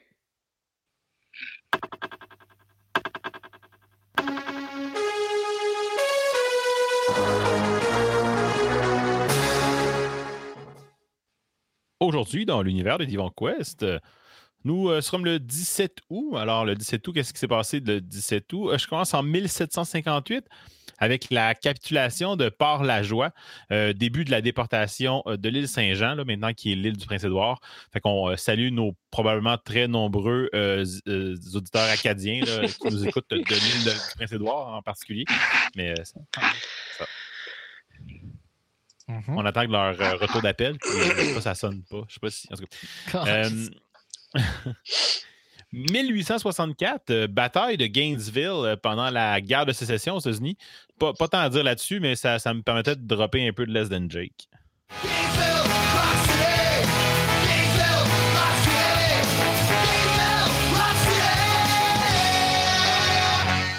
Ben oui. Pourquoi pas? Mm-hmm. L'intro, là je l'aime beaucoup trop. Euh, je continue. 1943, euh, première journée de la conférence de Québec euh, pendant la Deuxième Guerre mondiale, où euh, Churchill, Roosevelt et Mackenzie King se retrouvent pour discuter stratégie, grosso modo, sans rentrer dans les détails, parce que, bon, rendu là. semblerait qu'on ait aussi vu dans les. c'est ça, c'est spoiler de la Deuxième Guerre mondiale. semblerait qu'on a vu dans les jours qui ont suivi aussi le Churchill qui faisait des shots au Dagobert, puis Roosevelt là, à quatre pattes dans un buisson sur la rue Saint-Jean. C'est Québec. Là, Euh, j'avance en 1982. Euh, la compagnie Royal Philips Electronics produit le premier disque compact en dehors des, essais tests en Allemagne. Euh, je vous fais ici un, extrait de la première chanson du premier CD ever.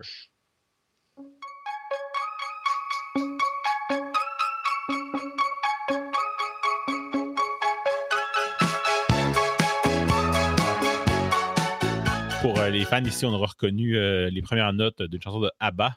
Euh, j'oublie le nom du disque, je ne l'ai pas noté. C'est le premier CD pour vrai? Ben, le premier CD là, produit le. Ouais. Nice. Nice. Ah bah, cool. Cool, quand même. Ah, pour elle, ça sonne pas euh, autant, mais je pense que quand on l'écoute, il joue beaucoup dans le, stéréo gauche-droite. Euh, J'imagine que peut-être le, CD avait comme un peu plus de capacité d'être lu en, stéréo. Là. Bref. Ah bah. Euh, le clip de cette tune là que j'ai oublié le nom aussi, là, je, l'avais je voulais le noter, puis ça m'a échappé, est épouvantable. C'est ça. c'est juste comme la fille qui danse comme sur de l'instrumental pendant deux jours avant de chanter. C'est, correct, c'est plate un peu. 1983, euh, l'année d'après, euh, on a la sortie ici de Game Watch Tabletop Popeye. J'ai décidé de mettre un petit extrait de gameplay juste parce que ça n'a aucun rapport de mettre un extrait de gameplay d'un jeu de Game Watch en audio. Let's play the game and let's check out. Bye bye.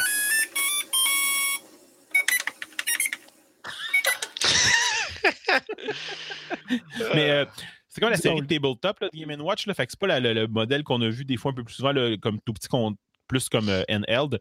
C'est, vraiment comme une genre de petite arcade. Puis euh, je sais pas comment ça marche. Clairement que c'est pas, pas, pas, un écran, c'est, c'est, des layers de quelque chose qui bouge parce que c'est en couleur. Puis c'est vraiment juste ce mec Popeye, tu, tu te déplaces puis tu punches Brutus pour réussir à pogner les, oh, euh, les, les, épinards que Olive te donne. Là, c'est comme, les, c'est comme les, les, Tiger and Held, mais en général, les, les Game Watch étaient quand même mieux designés. C'était plus agréable à jouer quand même. Mais pour elle, de ce que j'ai vu de la vidéo que j'étais allé voir pour capturer le, l'audio inutile, euh, la version euh, tabletop aussi, là, je pense qu'ils ont pu en mettre plus à cause que c'était plus gros. Là, fait qu'il y a comme un, peu plus de.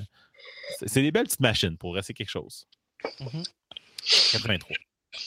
J'avance en 98 euh, où les, la compagnie Westwood Studios est achetée par EA. Je trouve ça drôle d'en parler. On a parlé de Westwood il n'y a pas si longtemps que ça, que le remake de, Command Conquer. Puis, euh, puis EA, là, que. Pour vrai, là, e Westwood, moi, c'est vraiment un de mes studios de game de développement de jeux des années 90 préférés. Là. Puis, puis même pendant les années de EA, là, sauf que c'est le classique. Là. Genre, quelque chose se ramasse chez EA puis meurt. Là. Je sais que c'était pas aussi vrai dans ces années-là, là, mais c'est juste comme impossible de ne pas y penser. Là.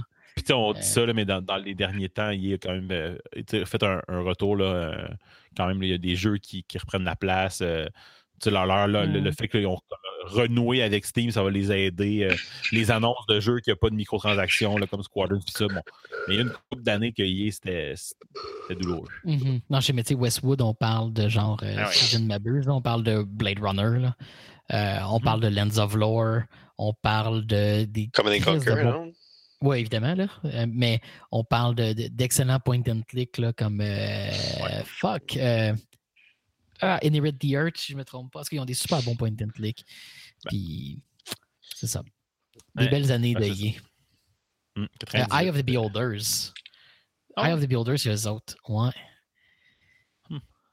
Ouais. J'avance euh, deux ans plus tard, en 2000, euh, selon les données euh, d'une compagnie Nielsen Net Ratings, 52 des, des États-Unis auraient accès à Internet, confirmant les données d'avril d'une autre firme qui cotait à 51 pendant ce temps, 20 ans plus tard, j'ai toujours pas de connexion Internet qui a de l'allure. ouais. Mais quand même, c'est intéressant. C'était vraiment un, plus de la moitié des Américains qui avaient accès à Internet là, à cette date-ci en 2000. Ah, excusez-le. Euh, j'ai ouvert la Wikipédia de Westwood, puis je suis comme. Euh, c'était pas Inherit the Earth, je voulais dire, c'était Legend of Kyrandia, que, que j'avais beaucoup aimé à l'époque. Puis euh, fuck Dune 2, là. On doit le RTS à, Westwood. À Westwood hmm. Ah non, ça travaillait fort. Mmh. Voilà si je termine euh, les, petites nouvelles de la journée, 2016, euh, l'Airlander 10, le plus gros aéronef euh, du monde, le style dirigeable, prend son envol. Je, trouve ça très drôle à chaque fois que je vois un truc qui parle d'un genre de dirigeable. On n'en voit nulle part, mais il, quand, même, quand même, ça a l'air que ça se produit un peu. Il n'y en a clairement pas assez. Quand même, c'est quelque chose qui. J'ai vraiment. Mais, si on revient à Command Conquer, c'était une unité présente, là, mais à part ça. Ah, c'est pas les Soviets qui avaient les ballons? Je pense que oui. Ah, c'est oui, hein, le node, ben, le node. Mais mettons qu'il voudrait atterrir à l'aéroport de Saint-Hubert, ça ferait beaucoup moins de bruit que tous les avions qui passent dans toute la journée au-dessus de chez nous. ah, puis, puis ça filerait juste, notre monde serait juste un peu plus steampunk. Tu sais. Ouais, puis ça, c'est toujours une bonne chose. Ouais, c'est quelque chose qui nous manque. Juste un, peu plus. plus. Make it more steampunk. Parce que là, on est dans une tangente très, très Shadowrun. C'est beau le cyberpunk, mais le steampunk est... est manquant.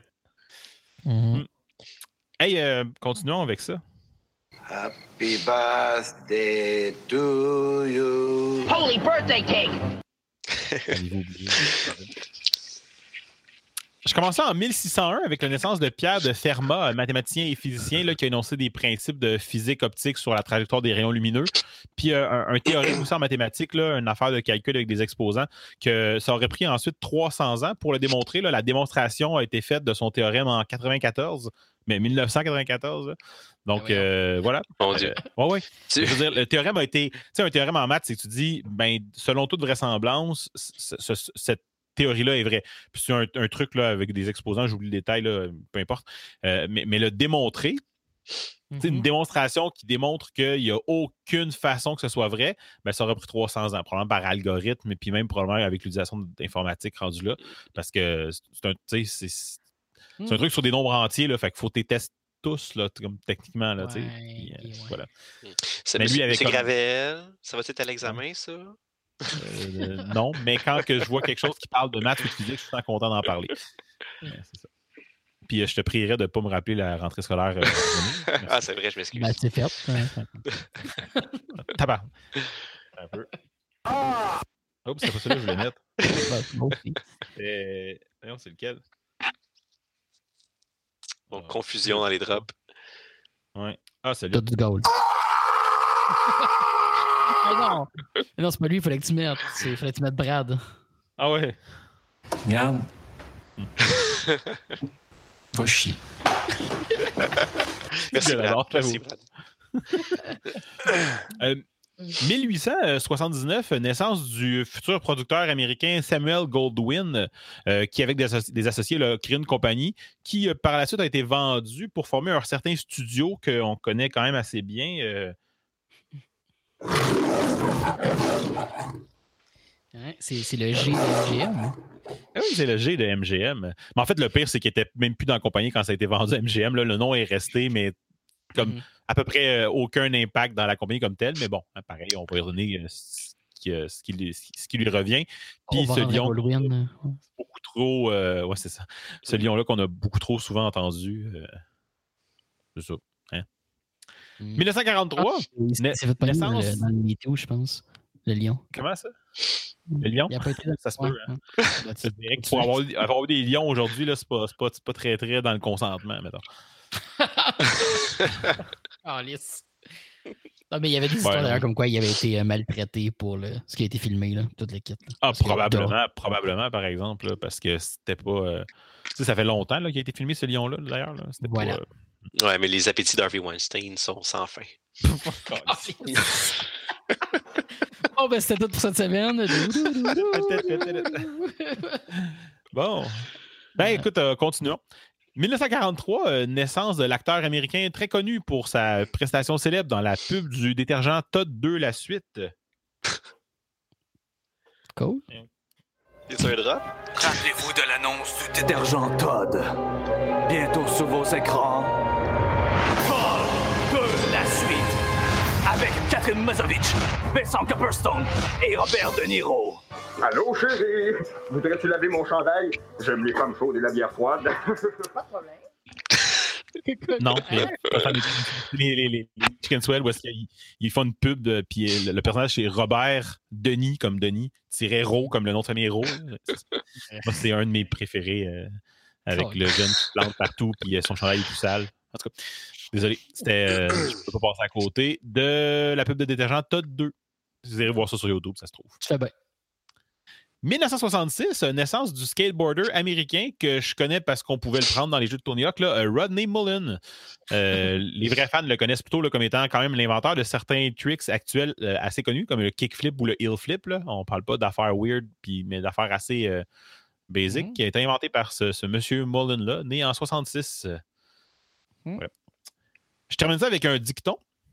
Ben oui. Parce que je sais, à la Sainte et à Sainte, on peut semer sans crainte.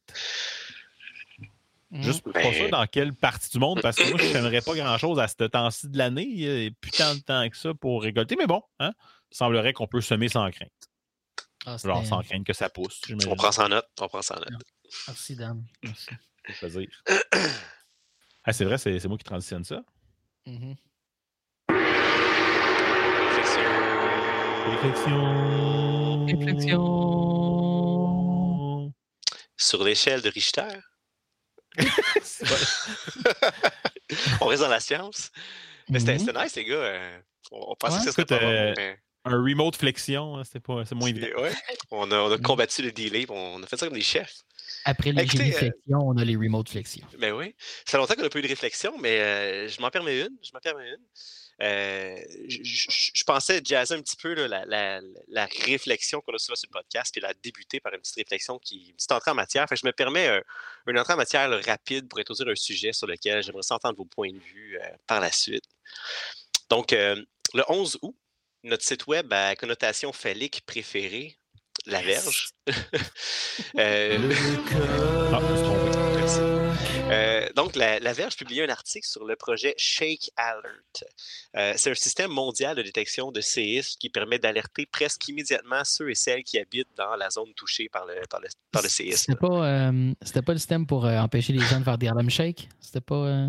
Non, c'était le système pour, pour le, prochain, la prochaine vague de MeToo, tu sais, le Shake Alert. Ouais, où il y, a un gag masturbatoire à faire dans ça que j'ai préféré taire. Ben, il est maintenant mais, fait, alors tu peux y aller. mais selon Google,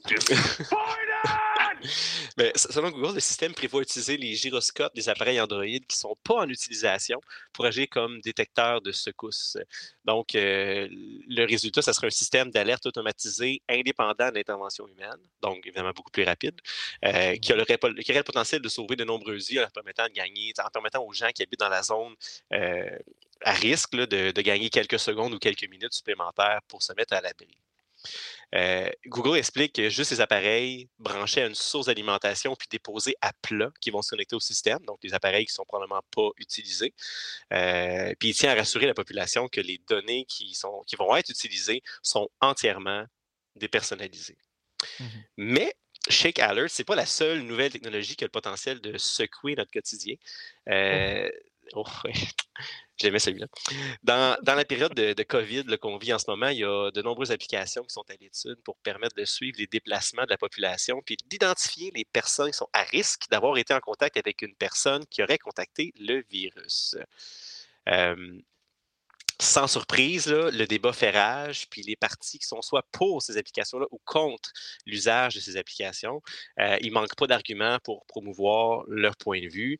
Euh, les études démontrent clairement l'importance d'intervenir rapidement pour isoler les personnes qui seraient potentiellement infectées si on veut mitiger la propagation du virus, ce qui est une bonne chose. Mais la question de la protection de la vie privée tarde jamais à être soulevée. Euh, puis d'ailleurs, pas plus tard mmh qu'aujourd'hui, en date où on enregistre euh, l'épisode, Gabriel Dubois là, a fait une sortie justement pour euh, dénoncer ces applications-là, puis, puis, encourager le gouvernement à refuser de mettre en application ces applications-là, justement parce qu'on ne sait pas les, risques que ça pourrait causer sur la vie privée des gens. pendant qu'on tente d'enrayer la pandémie puis qu'on souhaite protéger les citoyens en cas de tremblement de terre, ou si on veut encore fouiller votre appareil cellulaire avant de prendre l'avion, la question elle se pose depuis longtemps déjà. Quand la vie privée doit laisser la place à la sécurité publique, où est-ce qu'on trace la ligne dans le sable? évidemment, on peut prendre la voie facile. On peut follow Lucie Laurier sur les réseaux sociaux. On peut blâmer Big Brother, QAnon puis le 5G. Euh, mais en vertu de mon amour propre et par respect pour votre intelligence, les gars, je me suis permis de pousser ma réflexion un petit peu plus loin pour avoir une discussion euh, moins, moindrement intelligente. Donc, mmh euh, c'est apprécié j'ai scrollé et j'ai perdu mon texte. Ça arrive toujours quand je fais ça. Donc, je suis tombé là, récemment sur euh, le livre Straw Dogs de l'essayiste américain John Gray. Euh, que vous connaissez sûrement à travers son livre, qui a beaucoup fait parler là, il y a quelques décennies. Euh, les hommes viennent de Mars, les femmes viennent de Vénus. Mmh donc, évidemment, dans, dans Straw Dogs, on est loin de la théorie sur la différence sexuelle, puis on se penche plutôt sur la relation entre l'homme et le progrès technologique. Donc, dans son livre, Gray s'oppose au principe que la science et la technologie créent du bien dans le monde, puis il avance plutôt que la science et la technologie vont agir comme un microscope qui va magnifier l'humanité avec toutes ses rides et l'ensemble de ses défauts. Donc, selon lui, si SpaceX peut envoyer deux hommes sur la Station spatiale internationale puis faire atterrir la fusée sur une plateforme en pleine mer, ben, le projet Manhattan, lui, il va avoir la mort quasi instantanée de 70 000 personnes à Hiroshima.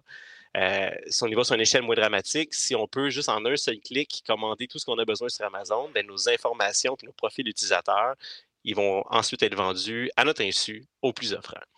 Donc, c'est un couteau à deux tranchants de tous les côtés. Fait un petit peu comme dans la mythologie grecque, puis dans le mythe de Prométhée, augmenter nos connaissances, c'est pas nécessairement un gage de liberté. Ça nous laisse plutôt exactement comme avant, seuls face à l'éthique puis à la morale euh, de nos pères puis de notre société.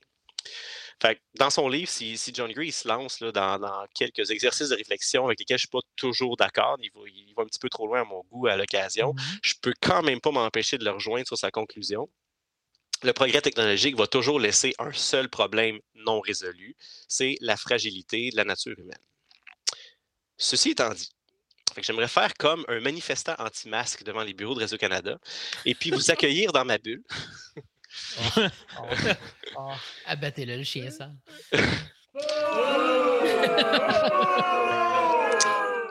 Puis, je serais curieux de savoir un petit peu comment, comment vous les gars, vous voyez ça, l'arrivée des technologies de tracking dans nos vies. Toutes ces applications-là qui utilisent des GPS, qui utilisent le profilage pour nous promouvoir des publicités plus personnalisées ou pour nous permettre de savoir qui a, qui a eu le virus euh, quand on est sorti dans un bar la semaine dernière, puis euh, qui aurait pu la chance de nous le donner. Comment vous voyez ça de votre côté, vous, cette possible invasion de notre vie privée à travers la technologie? Tu veux, tu veux commencer, Dan? Euh, ben écoute, mon point de vue est comme semi-nuancé, mettons. Là. Moi, j'ai le point de vue d'un gars qui est plutôt amant de la technologie, puis qui voit le, côté que ben, c'est intéressant. Puis tu as comme tous les dangers que tu as déjà nommés. Fait que j'ai pas tellement de choses à rajouter parce que, mettons qu'on parle de tracking dans, le cas de la COVID, c'est peut-être le plus, le plus actuel. Mais tu sais, si on oublie le fait que ça ne marchera pas parce qu'il n'y aura pas assez de gens qui vont l'utiliser, ben après ça, tu as le bout où est-ce que euh, ben, c'est ça. Il se passe quoi avec mes données? C'est surtout ça. Je veux dire, mes données, ils sont partout. Là. Je veux dire, je faisais des jokes la semaine passée, mais mes données ont été volées par quelqu'un il y a. Euh, de quelle façon? Là, il y a un certain temps que j'ai eu un, réel vol d'identité que j'ai dû gérer là, en appelant partout. Une couple de mois après, j'avais le vol d'identité de le, vol de données de Desjardins. Puis là, j'ai reçu la semaine passée le vol de données du ministère. C'est comme. J'ai comme une partie de mes données qui sont déjà volées partout. on dirait que ce qui me reste, ben, j'aimerais mieux comme pouvoir gérer à qui je le donne. Que oui, j'utilise les médias sociaux, puis mes données sont comme crissées partout par là. Je, je n'utilise plein, mais c'est comme le bout est-ce que je veux être certain de par choix, je crisse mes données partout, c'est mon choix. Fait que, si tu me dis, il y a une application qui va aider, fine, mais ils sont où mes garanties que mes données ne vont pas être disséminé partout. Puis je te dirais que ces temps-ci, c'est parce que le gouvernement me dit Ah oh non, mais fais-moi confiance. Je sais comme c'est parce que là, tu as un bozo au ministère de l'Éducation qui a comme vendu son password à quelqu'un qui a volé les données de 34 000 profs puis qui se demande pourquoi il n'y en a pas un qui part liste qui passe au crédit. C'est une autre affaire. Mm-hmm. Mais bon. Euh, c'est comme. Fait que je, sais qu'on ne pas. Le bout, est-ce que. Je pense qu'il va falloir, comme population, apprendre à gérer un peu mieux nos données parce qu'on ne le fait pas tant. Puis c'est quand même précieux. Mais tu as le côté technologique intéressant de mon vieux téléphone Android, si je le plug, je le laisse là sur une tablette, ben, dans notre coin, on s'entend, c'est pas tellement un problème, mais euh, il pourrait prévenir un tremblement de terre, c'est quand même hot. Fait que je sais pas, mm. je balance beaucoup. Ben, euh, si je peux. Euh, en fait, est-ce que ta, ta, question, juste avant que Dan ait parlé, JF, est-ce que c'était écrit ou est-ce que c'était adlibé? Parce que j'aimerais ça que tu relises. Comment est-ce que vous voyez l'arrivée des technologies de tracking dans nos vies et les risques qui viennent avec? Bon, OK. Euh, tu avais un petit bout de plus tantôt, mais c'est parce que je trouvais que tu amenais deux points qui sont un peu différents. En même euh, parce que, de un, euh, utilisation des réseaux sociaux, surenchère de nos données, vente de nos données, etc. C'est une chose. utilisation d'applications de tracking, utilisation de technologies pour des buts à limite humanitaires, là, ou en tout cas sociétaux, etc. C'est un autre. parce que présentement, il y, a un débat qui encadre tout ce qui se passe au niveau de ce que Facebook fait, ce qu'Amazon fait, ce que tout le monde fait avec tes données. exemple, le fait que Amazon peut te shipper ce que tu veux en un clic ne nécessite pas que mes données soient vendues. Mm-hmm. Effectivement. C'est ça, il n'y a, pas une contradiction là, mais il y a une opposition là. Euh, puis de l'autre côté, euh, l'application du COVID, puis les histoires de tremblement de terre. Euh, dans le cas, exemple, des applications pour le COVID, le modèle devait passer le test de l'anonymat pour qu'il y ait un minimum d'acceptation parce que les gens étaient frileux. Puis le modèle tel qu'il est présenté, par rapport au point que, que Danny apportait au niveau du contrôle de tes données, n'inclut aucune donnée. Ouais. il a été monté avec un souci important. Tu sais, je pense que, en fait, mon point à travers de tout ça, bref, c'est indépendamment de ce qui se fait, c'est que je pense que présentement, on pose les bonnes questions. Euh, une demande est faite pour une application qui va permettre aux gens d'être traqués, les gens ont peur de leur vie privée, les mesures sont prises pour que, pas que ces gens-là soient rassurés seulement, pour que l'application soit incapable de faire ce qu'on ne veut pas qu'elle fasse. Oui, parce que les euh, problèmes de l'application de la COVID sont autres. Là. C'est, les problèmes de faux positifs, c'est les problèmes de. Bon, c'est une autre affaire. Mm-hmm. c'est pas, on n'est pas dans le même ouais, débat rendu là. Genre, le, Bluetooth n'est pas fait pour faire ça. Fait que c'est clair que tu vas te ramasser avec un autre bagage de, données erronées. Là. Mais bref, mm. fait que je, pense que les questions sont hyper importantes. Euh, j'ai un problème avec beaucoup de ça. Tu sais, je suis genre de. Je suis pas un paranoïaque d'aucune façon, mais je ne vois pas ce que m'apporte un Google Home dans vie ou la présence d'Alexa ou tous ces assistants personnels-là. Genre, c'est quoi la valeur d'avoir un micro ouvert at all times chez nous quand j'ai déjà des device dans mes poches? Euh, c'est l'effort de moins. C'est. l'effort de moins. En tout cas, je ne veux pas dériver le débat, là, mais sans être paranoïaque, effectivement, on a une perte de contrôle. Je pense qu'il y a quand même moins un effort présentement pour essayer de voir l'ampleur puis comment ça peut être contrôlé il, clairement, il est un peu trop tard pour une grosse partie de ça. Mais au moins, je pense que présentement, ce qui se passe et se passe de la bonne façon, pour le COVID du moins. Pour le, les séismes, ce que Google développe, j'imagine que ça va être un opt-in. Puis, évidemment que c'est dépersonnalisé. ta donnée n'a aucune valeur à l'application. Ah oui, clairement. Genre, encore une fois, d'un point de vue de gars de technologie et de développement, là, euh, on s'en tabarnak de ton info pour ça. On veut savoir l'appareil est où, c'est quoi les valeurs qui pognent? Il n'y a aucune, aucune, aucune valeur à ton information.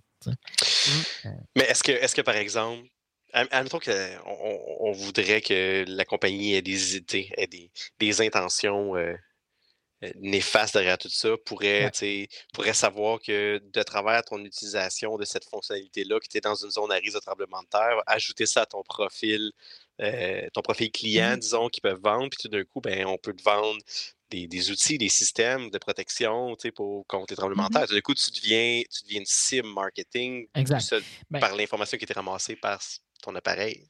Ben c'est là, là, je pense que justement, comme les applications pour la COVID, euh, ils ont tous été, ils ont dû être vétés, ils ont dû être mis à l'épreuve par des experts en sécurité. Puis je pense que c'est là qu'il faut que ça devienne chose commune. Mais c'est ça qui est intéressant. De, je trouve que ce que tu dis, c'est cet aspect-là d'expert en sécurité qui, euh, qui, le vérifie. Ça va peut-être nous amener à plus réfléchir à ce qu'on fait par nous-mêmes avec nos données. C'est comme. Ça, c'est cool. Là, tu, stresses parce que c'est quelqu'un d'autre qui te demande de, de, d'utiliser cette application-là. Mais chez vous, tu as combien de patentes qui sont 12 euh, fois plus. Euh, entre guillemets, dangereuses dans le sens où tu donnes beaucoup plus d'informations par toi-même. si ça amène aussi une réflexion sur euh, euh, nos données puis ce qu'on en fait, euh, il y a quand même quelque chose d'intéressant à ça aussi. Ça amène un, débat dans le public qui n'a pas été là tant que ça, autre que de dire hey, faites attention à vos données. Puis oh, mais, tu moi, je trouve que c'est un débat qui, qu'il faut avoir. il y a clairement des choses qui manquent en place. Je trouve qu'il y a pas, on n'a pas un cadre légal qui permet de gérer efficacement ces choses-là. on a juste à penser à Facebook, par exemple, qui est tellement gros euh, puis qui échappe à toutes les tentatives de, loi antitrust ou quelconque. C'est énorme, puis c'est mal géré. Euh, je fais mmh juste penser à quand euh, Zuckerberg a passé devant le, Congrès américain, les gens qui posaient des questions posaient des questions totalement insipides, à, la limite stupides, qui n'avaient aucun lien avec le cadre d'affaires de Facebook, qui ne comprennent pas. puis je, pense que les gens qui sont je veux dire, en, charge des gouvernements aujourd'hui n'ont pas les connaissances, n'ont pas l'éducation dans ces domaines-là pour prendre des décisions éclairées. Mmh Puis c'est ce qui me fait douter au fait, oui, parfait, s'il si y, a un panel de sécurité qui est engagé, mais ce panel de sécurité est quand même engagé par ces gens-là, puis leurs recommandations vont quand même être étudiées par ces gens-là. Ben, il y a un côté d'éducation qui, qui, est manquant peut-être pour prendre une décision éclairée sur le sujet. C'est sûr, euh, oui. Là. Mais exemple, au Québec, on a juste euh, depuis là, genre depuis 2020, qu'il y a le, le centre de cyberdéfense, euh, centre de cyberdéfense du gouvernement du Québec. Mmh. Genre, tu sais, c'est. Chris, il est tard, là. Mais oui, c'est ça. puis, puis, même au Canada, au fédéral, c'était en octobre 2018 ça fait juste, c'est comme là, là que ça commence, mais c'est ça, c'est qu'il faut que ça fasse partie intégrante du gouvernement, ces réalités-là. Parce qu'on dirait qu'on agit comme si l'Internet, c'était, puis l'informatique, c'était cette affaire-là dans le coin, là. Comme la, tu sais, puis que mmh. ça n'a pas vraiment d'impact sur la réalité, là, comme si c'était en marge, tu sais, tandis que ça, c'est littéralement par-dessus tout, puis plus gros que tout aujourd'hui, mais on le traite encore comme cette affaire-là en marge. On, a eu des programmes là, au début des années 2000, de brancher les familles, puis euh, où on voulait, on voulait que tout le monde au Québec ait un ordinateur à la maison puis un accès à Internet, mais on n'a jamais pris le temps d'éduquer les gens sur comment, comment se comporter ou comment utiliser cet outil-là par la suite. J'ai toujours, eu mmh. l'impression, quand je parlais avec mes parents, qui, qui, vont, qui vont naviguer sur Internet puis qui connaissent rien à tout ça, euh, puis qui vont poser plein de questions, puis qui vont, ils vont cliquer partout, laisser plein, mmh toutes les pages. Là. Oh, j'ai voulu downloader un crack pour telle affaire, puis là, je pense que je pas un virus. On, connaît tous des gens qui s'est arrivé. Là. Euh, mais je vois tout le temps un petit peu ça comme. downloader du Bundy Body. Là? mais moi, je un petit peu ça comme si mettons, ces personnes-là, de ma famille, proche de moi, mais qui, qui, qui sont qui n'ont pas grandi avec Internet comme nous, on a grandi avec ça, avaient laissé leur portefeuille, genre, sur, sur, un, sur une chaise dans un restaurant, puis ils seraient partis. Mmh c'est la même ouverture, comme si, bah, il n'y a pas de danger, c'est mon ordinateur. Oui, mais pas de danger, c'est la table où j'ai mangé ce soir. Fait que c'est ma table, c'est correct. Oui, mais il y a plein de gens autour qui peuvent venir s'asseoir à la table. Donc, tu ne ferais pas ça dans la vraie vie, mais sur Internet, les gens n'ont pas, pas cette conscience-là de leur information personnelle, leurs données, leurs chiffres. Mais tu sais, ça, va plus loin que, que là, tu prends l'exemple, mettons, de nos parents, mais nous, on est peut-être euh, dans, dans, les personnes qui sont les plus allumées parce qu'on on, est plus techno que bien du monde, là, parce que je peux te dire que ce n'est pas une question de génération. Là. Euh, je côtoie des jeunes, moi, qui sont nés avec un téléphone dans les mains, mais ils ne savent pas s'en servir comme il faut, ils ne savent pas s'en servir intelligemment. Puis mmh. c'est pas parce qu'ils sont d'une génération où est-ce que la techno est encore plus accessible que nous, on, l'avait, qu'ils s'en servent plus intelligemment ou ils savent plus s'en servir parce que c'est une éducation qu'il faut qu'on fasse. Mmh. Puis, euh, tu sais, ben, elle, est plus large que générationnelle, je te dirais. mais c'est plus sur une éducation que notre génération, on a dû faire parce qu'on a, on a construit tout ça. On, on mmh était là pendant que ça se construisait. Maintenant que c'est construit, ben, les, les, les, jeunes aujourd'hui. Tu as le même problème que ceux qui ne connaissaient pas ça en amont. C'est sûr que c'est ben, déjà le même. Puis, mais, euh, mais on est. Mais tu sais, c'est facile de prendre cette position-là où on, est meilleur que d'autres, mais on a une aussi grosse trace et aussi peu de contrôle dessus que tout le monde. Clairement. Complètement. C'est ça, c'est moi, moi c'est là que je vois le problème. C'est que même en connaissance de cause, on ne peut pas blâmer l'ignorance pour le fait que le système est construit pour nous utiliser. Ah oui. Euh, ben, c'est le bout. Est-ce que n'importe quoi qui est gratuit, c'est weird parce que ça ne peut pas être gratuit vraiment. Fait Si tu ne payes pas, c'est toi le produit. Puis, c'est un peu, c'est un peu ma, c'est un peu ma réaction, c'est quand je vois les gens qui, réagissent à, toutes ces applications-là, qu'on parle de, l'application de tracking pour la COVID-19 ou les gens qui vont réagir face à Shake Alert, l'application de Google, euh, puis qui vont, ils vont se rebeller à ça, sauf que les services de, location sont activés sur les appareils mobiles, puis c'est tellement cool de juste pouvoir rentrer maison dans mon téléphone, puis mon téléphone me ramène chez moi. C'est tellement cool de euh, juste pouvoir dire Hey Siri. Il a jamais dit. Non, c'est ça. En plus, surtout si je n'ai pas dit, mais d'avoir les, lignes d'autobus à portée de la main, et puis de, pouvoir rentrer mes trajets, de pouvoir, tu sais, cette facilité-là. Puis, puis euh, je pense qu'on est aussi, euh, on tombe dans le panneau nous autres aussi, parce qu'on n'a pas le choix. À un moment donné, la, société a, accueilli ces technologies-là à bras ouverts, puis à un moment donné, on, ne devient pas efficace, on ne l'utilise pas. J'ai fait le saut vers Apple parce qu'Apple, vers, vers, un iPhone, parce que les iPhones, ils sont quand même dans un écosystème un peu plus fermé que, Android. Mmh pour juste rapidement me retrouver que j'ai toutes les applications de Google installées sur mon téléphone mmh. avec mon compte Gmail de loguer dedans. Fait finalement, j'ai rien changé parce que mmh ben, c'est plus facile comme ça. Puis j'ai fini par être tanné qu'à toutes les fois, je faisais une recherche parce que je cherche une boutique. C'est surtout parce que c'est pendant la pandémie en fait que j'ai réactivé les systèmes de, de, location sur mon iPhone parce que là, je voulais acheter local, parce que tout le monde parlait d'acheter local. Ah, je vais acheter local, parfait. Puis quand je fais une recherche sur Google, tous les sites web qui me sortent, c'est des sites français, c'est des sites américains, c'est des sites partout à travers le monde, mais jamais un site à Longueuil. Parce que mon téléphone, c'est pas que j'habite à Longueuil. Fait que maintenant, j'ai fait le choix conscient de dire, ben OK, Apple, j'habite à Longueuil. Merci. mais c'est ça. Sauf que là, le, problème, en fait, de tout ça, en fait, puis le, le manque à gagner dans tout ça, c'est que, OK, on, on veut, que, veut que les choses avancent, on veut pouvoir profiter de ces, ces conveniences-là, de ce que la technologie peut apporter, sauf qu'on peut-tu ne pas être le produit? Exactement. Mais c'est là que ça prendrait des lois, ça prend un système législatif qui vient réglementer qu'est-ce que les entreprises peuvent prendre comme information, qu'est-ce qu'ils ne pourraient pas, mm-hmm. qu'est-ce qui est out of reach, exactement. En fait, c'est ça. En fait, le, modèle devrait être. Puis je sais, je j'essaie de me rappeler, il y avait quelqu'un qui avait poursuivi pour cette idée-là, mais en gros, c'est que euh, faudrait que en loi, là, pour essentiellement régler ça, mais on s'entend que, bon, lobbies are gonna lobby, là, mais que ta donnée devienne essentiellement quelque chose que tu produis. Donc, automatiquement, elle t'appartient, puis personne ne peut l'utiliser sans ton consentement, sans ta sans, sans te rémunérer. Donc, n'importe quelle compagnie qui ont ta donnée te doivent de l'argent, sinon ne peuvent pas avoir ta donnée. Quelque chose à cet effet-là. Bref. Pour que, dans le fond, la ouais, de reprendre un peu le contrôle de, nos, euh, de, notre, de notre information. Qu'on aurait un copyright sur notre identité. Euh. Exact. Exactement. C'est ça, c'est que mmh. notre, notre, footprint Internet, ce serait quelque chose qu'on crée. Donc, on serait le détenteur du droit sur ces choses-là automatiquement. Ça serait, c'est ça l'idée là, derrière cet effort-là. C'est intéressant. C'est vraiment intéressant. C'est ça, c'est improbable parce qu'ils vont tout faire, parce qu'on s'entend qu'il y a des. L'industrie entière repose ah sur l'accès à ça. Mais c'est la seule façon, je pense, de cadrer correctement la façon qu'on devrait interagir avec la technologie. Puis, c'est pour ça que je dis qu'il y a comme, il y a, comme deux débats à, la question que tu as apportée. Parce qu'il y en a une qui est effectivement l'éthique des logiciels développés pour des causes utiles. Puis après ça, il y a le modèle des, des euh, GAFA de ce monde. Hmm. Intéressant tout ça.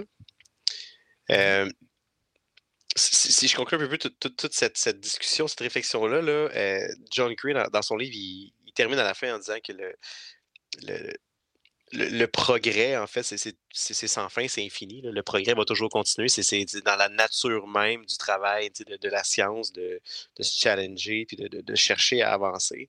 Puis ça fait, ça fait beaucoup trop longtemps, en fait, qu'on prend du retard en temps, que l'humanité prend du retard derrière ça, puis ne s'adapte pas à ce progrès-là, ne mmh prend pas les moyens de mettre justement des lois ou des, des méthodes en place pour, pour que, nos mœurs, finalement, suivent l'avancée de ces technologies-là, puis euh, aient la même, le même genre d'évolution. Peut-être qu'il serait temps, justement, qu'on fasse ce travail-là, puis qu'on ait cette réflexion-là en tant que société. Ben, d'accord.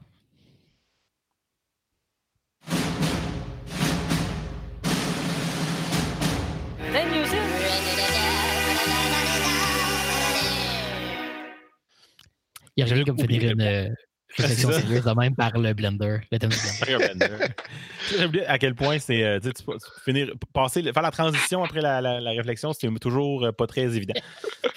Donc, euh, dans ce blender de Divan Quest, édition du 17 au 30 août, quand même quelques éléments, mais c'est pas. voyons, c'est pas, pas, tout le temps évident de savoir où est-ce que les choses seront dans, dans l'époque où on vit. Fait que je vais mm. essayer d'être clair, mais j'ai pas fait des recherches exhaustives. Je commence avec le 18 août. Euh, si je ne me trompe pas, c'est en vidéo sur demande. Mais de, sur quel service, euh, dur à dire. T'as dit le 18? Ouais. ouais. En, 90, en 99, un jeu vidéo sur skateboard s'est vendu à 9 millions d'exemplaires et a secoué le monde en changeant complètement le monde. Ce document est l'histoire des propriétaires et co-auteurs des fantômes les plus vendus du sport et l'histoire du sport devient un enjeu majeur un documentaire quelconque sur le sport, sur les jeux vidéo de gaming, mais. Ah, c'est-tu la. Euh, euh, la série de Netflix documentaire sur les jeux vidéo? Non, non, c'est pas une série Netflix. Euh, est-ce que, est que Tony Hawk a fait un documentaire sur. oh shit. Eh oui, si je ne me, trompe pas, c'est euh, Being a Superman, puis c'est vraiment un documentaire sur euh, la création du jeu Tony Hawk Pro Skater. Damn! Fait que je vais te le donner.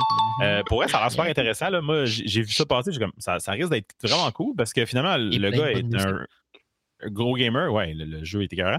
Puis c'est vraiment aussi sur l'aspect de, que ce jeu-là a amené vraiment dans la, la, culture beaucoup plus mainstream un, un, sport, un, sport qui était beaucoup moins. C'était, c'était comme mm-hmm. la, nouvelle, la nouvelle vague de, de, skater, mais c'était encore très, très underground, les vidéos avec les, lentilles en fléchette. Puis, euh, mais, mais ça a comme, avec ce jeu-là qui a comme un peu amené ça plus euh, mainstream, a fait euh, grandir beaucoup ce sport-là. Fait que j'ai quand même beaucoup d'intérêt pour le, documentaire en question. Puis la musique qui risque d'être bien hot dans le documentaire. Là, si, si, si, la musique du jeu nous a appris quelque chose. Yes. Fait que, à suivre. 20 euh, août sur euh, Xbox? Les pierres de combat sont de retour. Muscle, chérubin et canneberge sont de retour pour faire face aux aspects apparents nouveaux du maire chorégraphique. Et la copie au lit ne sera plus jamais la même. La copie au Avec un petit extrait audio ici euh, de l'original. Oh ouais.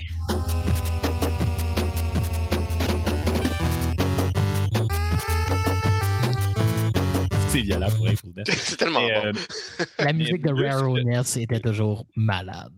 Muscle, chérubin et canneberge, c'est euh, machin, zit, euh, ouais, rash. Écoute, la, traduction a été violente sur. Euh, Mais, uh, by the way, j'ai vu euh, Microsoft a sorti une vidéo aujourd'hui qui parle un peu plus de l'histoire. Puis ça a l'air, pour vrai, le, le, le, côté narratif, ça, ça a l'air d'un cartoon. Puis tous les scénaristes viennent pas du monde des jeux vidéo. Là, fait que c'est juste du monde qui écrivent pour la télé. Là, fait que ça, ça a juste à donner ce bon cartoon. On s'entend qu'a priori, c'est déjà un riff sur les Turtles. Ben oui. Ça a l'air de riffer sur la plus récente itération des Turtles aussi, qui ont un art style super weird. Fait que, ouais, ben pour vrai, ça a l'air super intéressant. J'ai hâte de voir le jeu. Mais j'ai pas vu, c'est-tu que sur Xbox ou c'est sur le Xbox euh, Game Pass, Nintendo, machin, euh, pas Nintendo, mais euh, Microsoft, all the way partout? Je sais pas. Euh, écoute, j'ai pas vérifié, mais tout ce qui, est, sort de chez Xbox Studios sort sur PC aussi d'habitude. Hmm, Donc, il n'y a pas de raison que ce soit pas sur PC. Hmm. confirmed. Xbox One and Windows. Ah, nice. Nice. Parce que sur le site que j'avais, c'est juste marqué Xbox, mais je me dis, il me semble que d'habitude, c'est tout tout va ensemble ces temps-ci. Bon, j'avance ça au 25 août sur euh, PS4. Hmm. Entrez dans un garage isolé et vivez les premiers événements de la vie réelle. Descendez du château de ce roi maléfique et des nouveaux sauveteurs et rencontrez les grands ennemis, y compris le roi lui-même. Que ce soit le centre de l'histoire, la clé du salut ou la clé de la destruction de la galaxie. Ah, boy, c'est all over the place. Non, le jeu ne s'appelle pas All Over the Place. Non, King, non, King quelque chose? King, King Moilsac? King Moilsac. Non. In a moment, the Lord of this monolith will give you a task, a word of advice. Do not anger Vader. Ouais, Vader Immortal. Vader Immortal euh, ouais qui sort en PSVR. Euh, mmh. Ouais, je sais pas ce qui s'est passé avec cela non plus. Le, roi maléfique, ça va, c'est le seigneur Sith qui a un moment donné été transformé, le, Sith Lord. Euh, sinon, je sais plus trop. Là. Il y, avait euh, les premiers événements de la vie réelle, ça c'est le VR. Fait que le VR est devenu la vie réelle à un moment donné. Ah. en tout cas. Cool. Le garage, c'est quoi le garage? Je, je sais plus. Celui-là, je l'ai magané parce qu'il était beaucoup trop évident. Ah, c'est parce que t'as pas, pas comme... Vader Immortal, mais euh, tu vas dans le garage à Vader, puis tu travailles sur son vieux char, puis là, vous connectez vraiment. c'est Pimp, My Vader. Non, non, tu travailles sur Vader. Puis il finit avec des néons, puis un extracteur à jus dans le derrière. Il y a Exhibit qui fait poser Exhibit, des enfants à tuer dans le derrière de Vader. Avec un aquarium. Euh, avec un poisson.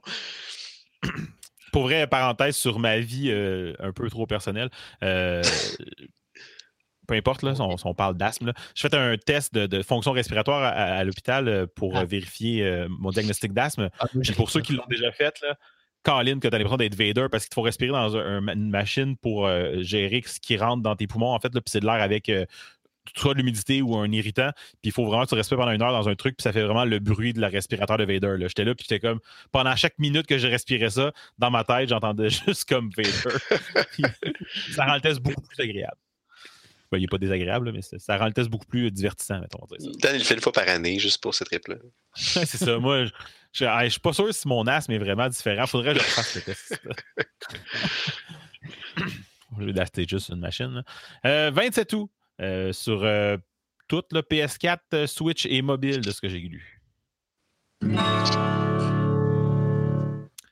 Le jeu a de nouveau été regardé par un petit groupe appelé Caravane de Cristal, qui s'est lancé dans un voyage intensif à la recherche de liquides précieux et précieux nécessaires pour nettoyer et stocker le cristal, qui protège leur terre des gaz destructeurs miasmes. Euh, Crystal Chronicles qui ressort? Eh oui, avec un petit extrait audio ici.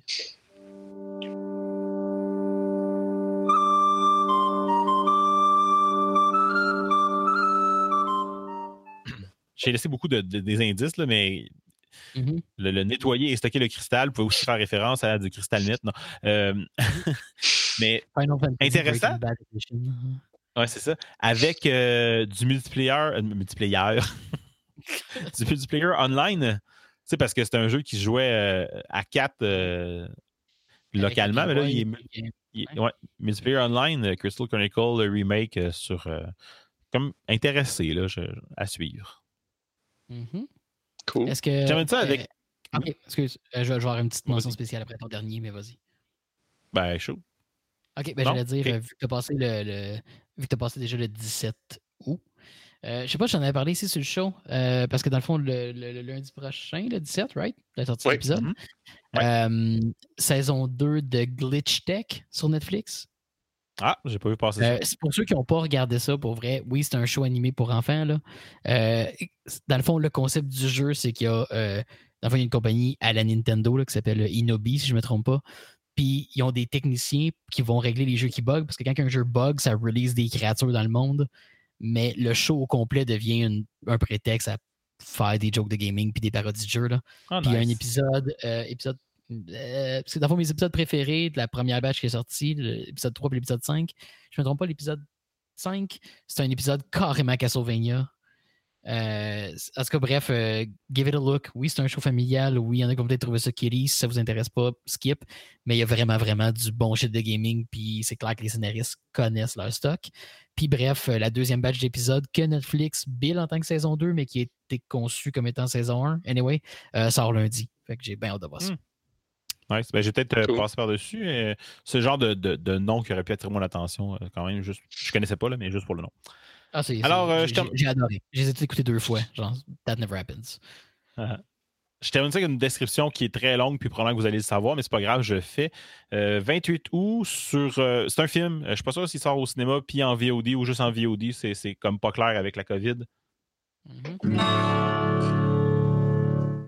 C'est la dernière fois que nous rencontrons ces adolescents désireux d'apprendre l'histoire ancienne et de réussir les luttes intergroupes. Lorsqu'ils prophétisaient sur la sauvegarde de notre planète avec des pierres et des fossiles, leur âge et leur responsabilité familiale attiraient des espèces les plus importantes nécessaires à leur vie future. Euh, fouille-moi d'où ce que ça vient, là, pour vrai, je, ne comprends même plus moi-même.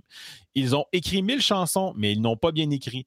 Gagner du temps et de l'espace les uns autour des autres. Les futurs invités avertiront nos héros que leur chanson peut sauver des vies. Avec de la malchance et une nouvelle inspiration, ils voyagent un moment, on le sait, corrigeant leur pays et apportant de l'harmonie à l'univers. Avec l'aide de ses filles, une nouvelle génération de personnages historiques et de légendes de la musique trouvera plus qu'une simple chanson. Jeff? C'est moi qui n'ai pas.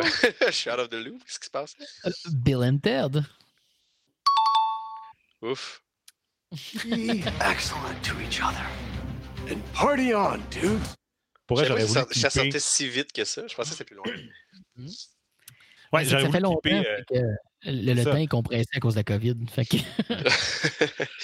je pense que j'aurais clippé le premier 45 secondes du trailer si ça n'avait pas été vraiment trop long de clipper 45 secondes de trailer où est-ce que tu as des voix beaucoup trop là, euh, intenses qui disent, euh, je, je, traduis librement, là, mais euh, vous avez joué devant toute la planète il y a 25 ans, puis la semaine passée, vous jouiez devant 40 personnes, mais il était pas mal tout là pour les tacos à deux piastres. puis, c'est le, plus récent. C'est le plus récent. Euh, j'aime bien le terme, je ne sais plus qui l'a coiné, mais c'est le plus récent Legacy Sequel. Ah, c'est bon, j'aime ça. Ouais, suite, mais qui passe le flambeau. Là. Euh, un peu euh, comme Force Awakens a fait, etc. Shout out à, à Ken Reeves qui a réussi à avoir la face épaisse comme de son enfance, malgré qu'on sait que dans les derniers films qu'il a fait, on, on, a vu le, quand même un autre Ken Reeves, puis il a la même face d'innocent. Ouais, mais ah! dans le fond, c'est la barbe qui fait tout. S'il n'y a plus de ah, barbe, il y a juste l'air taré. S'il n'y a plus de barbe, il y a 14 ans. fait que voilà. Euh, Bill and Ted, Face the Music pour ceux qui n'avaient pas suivi.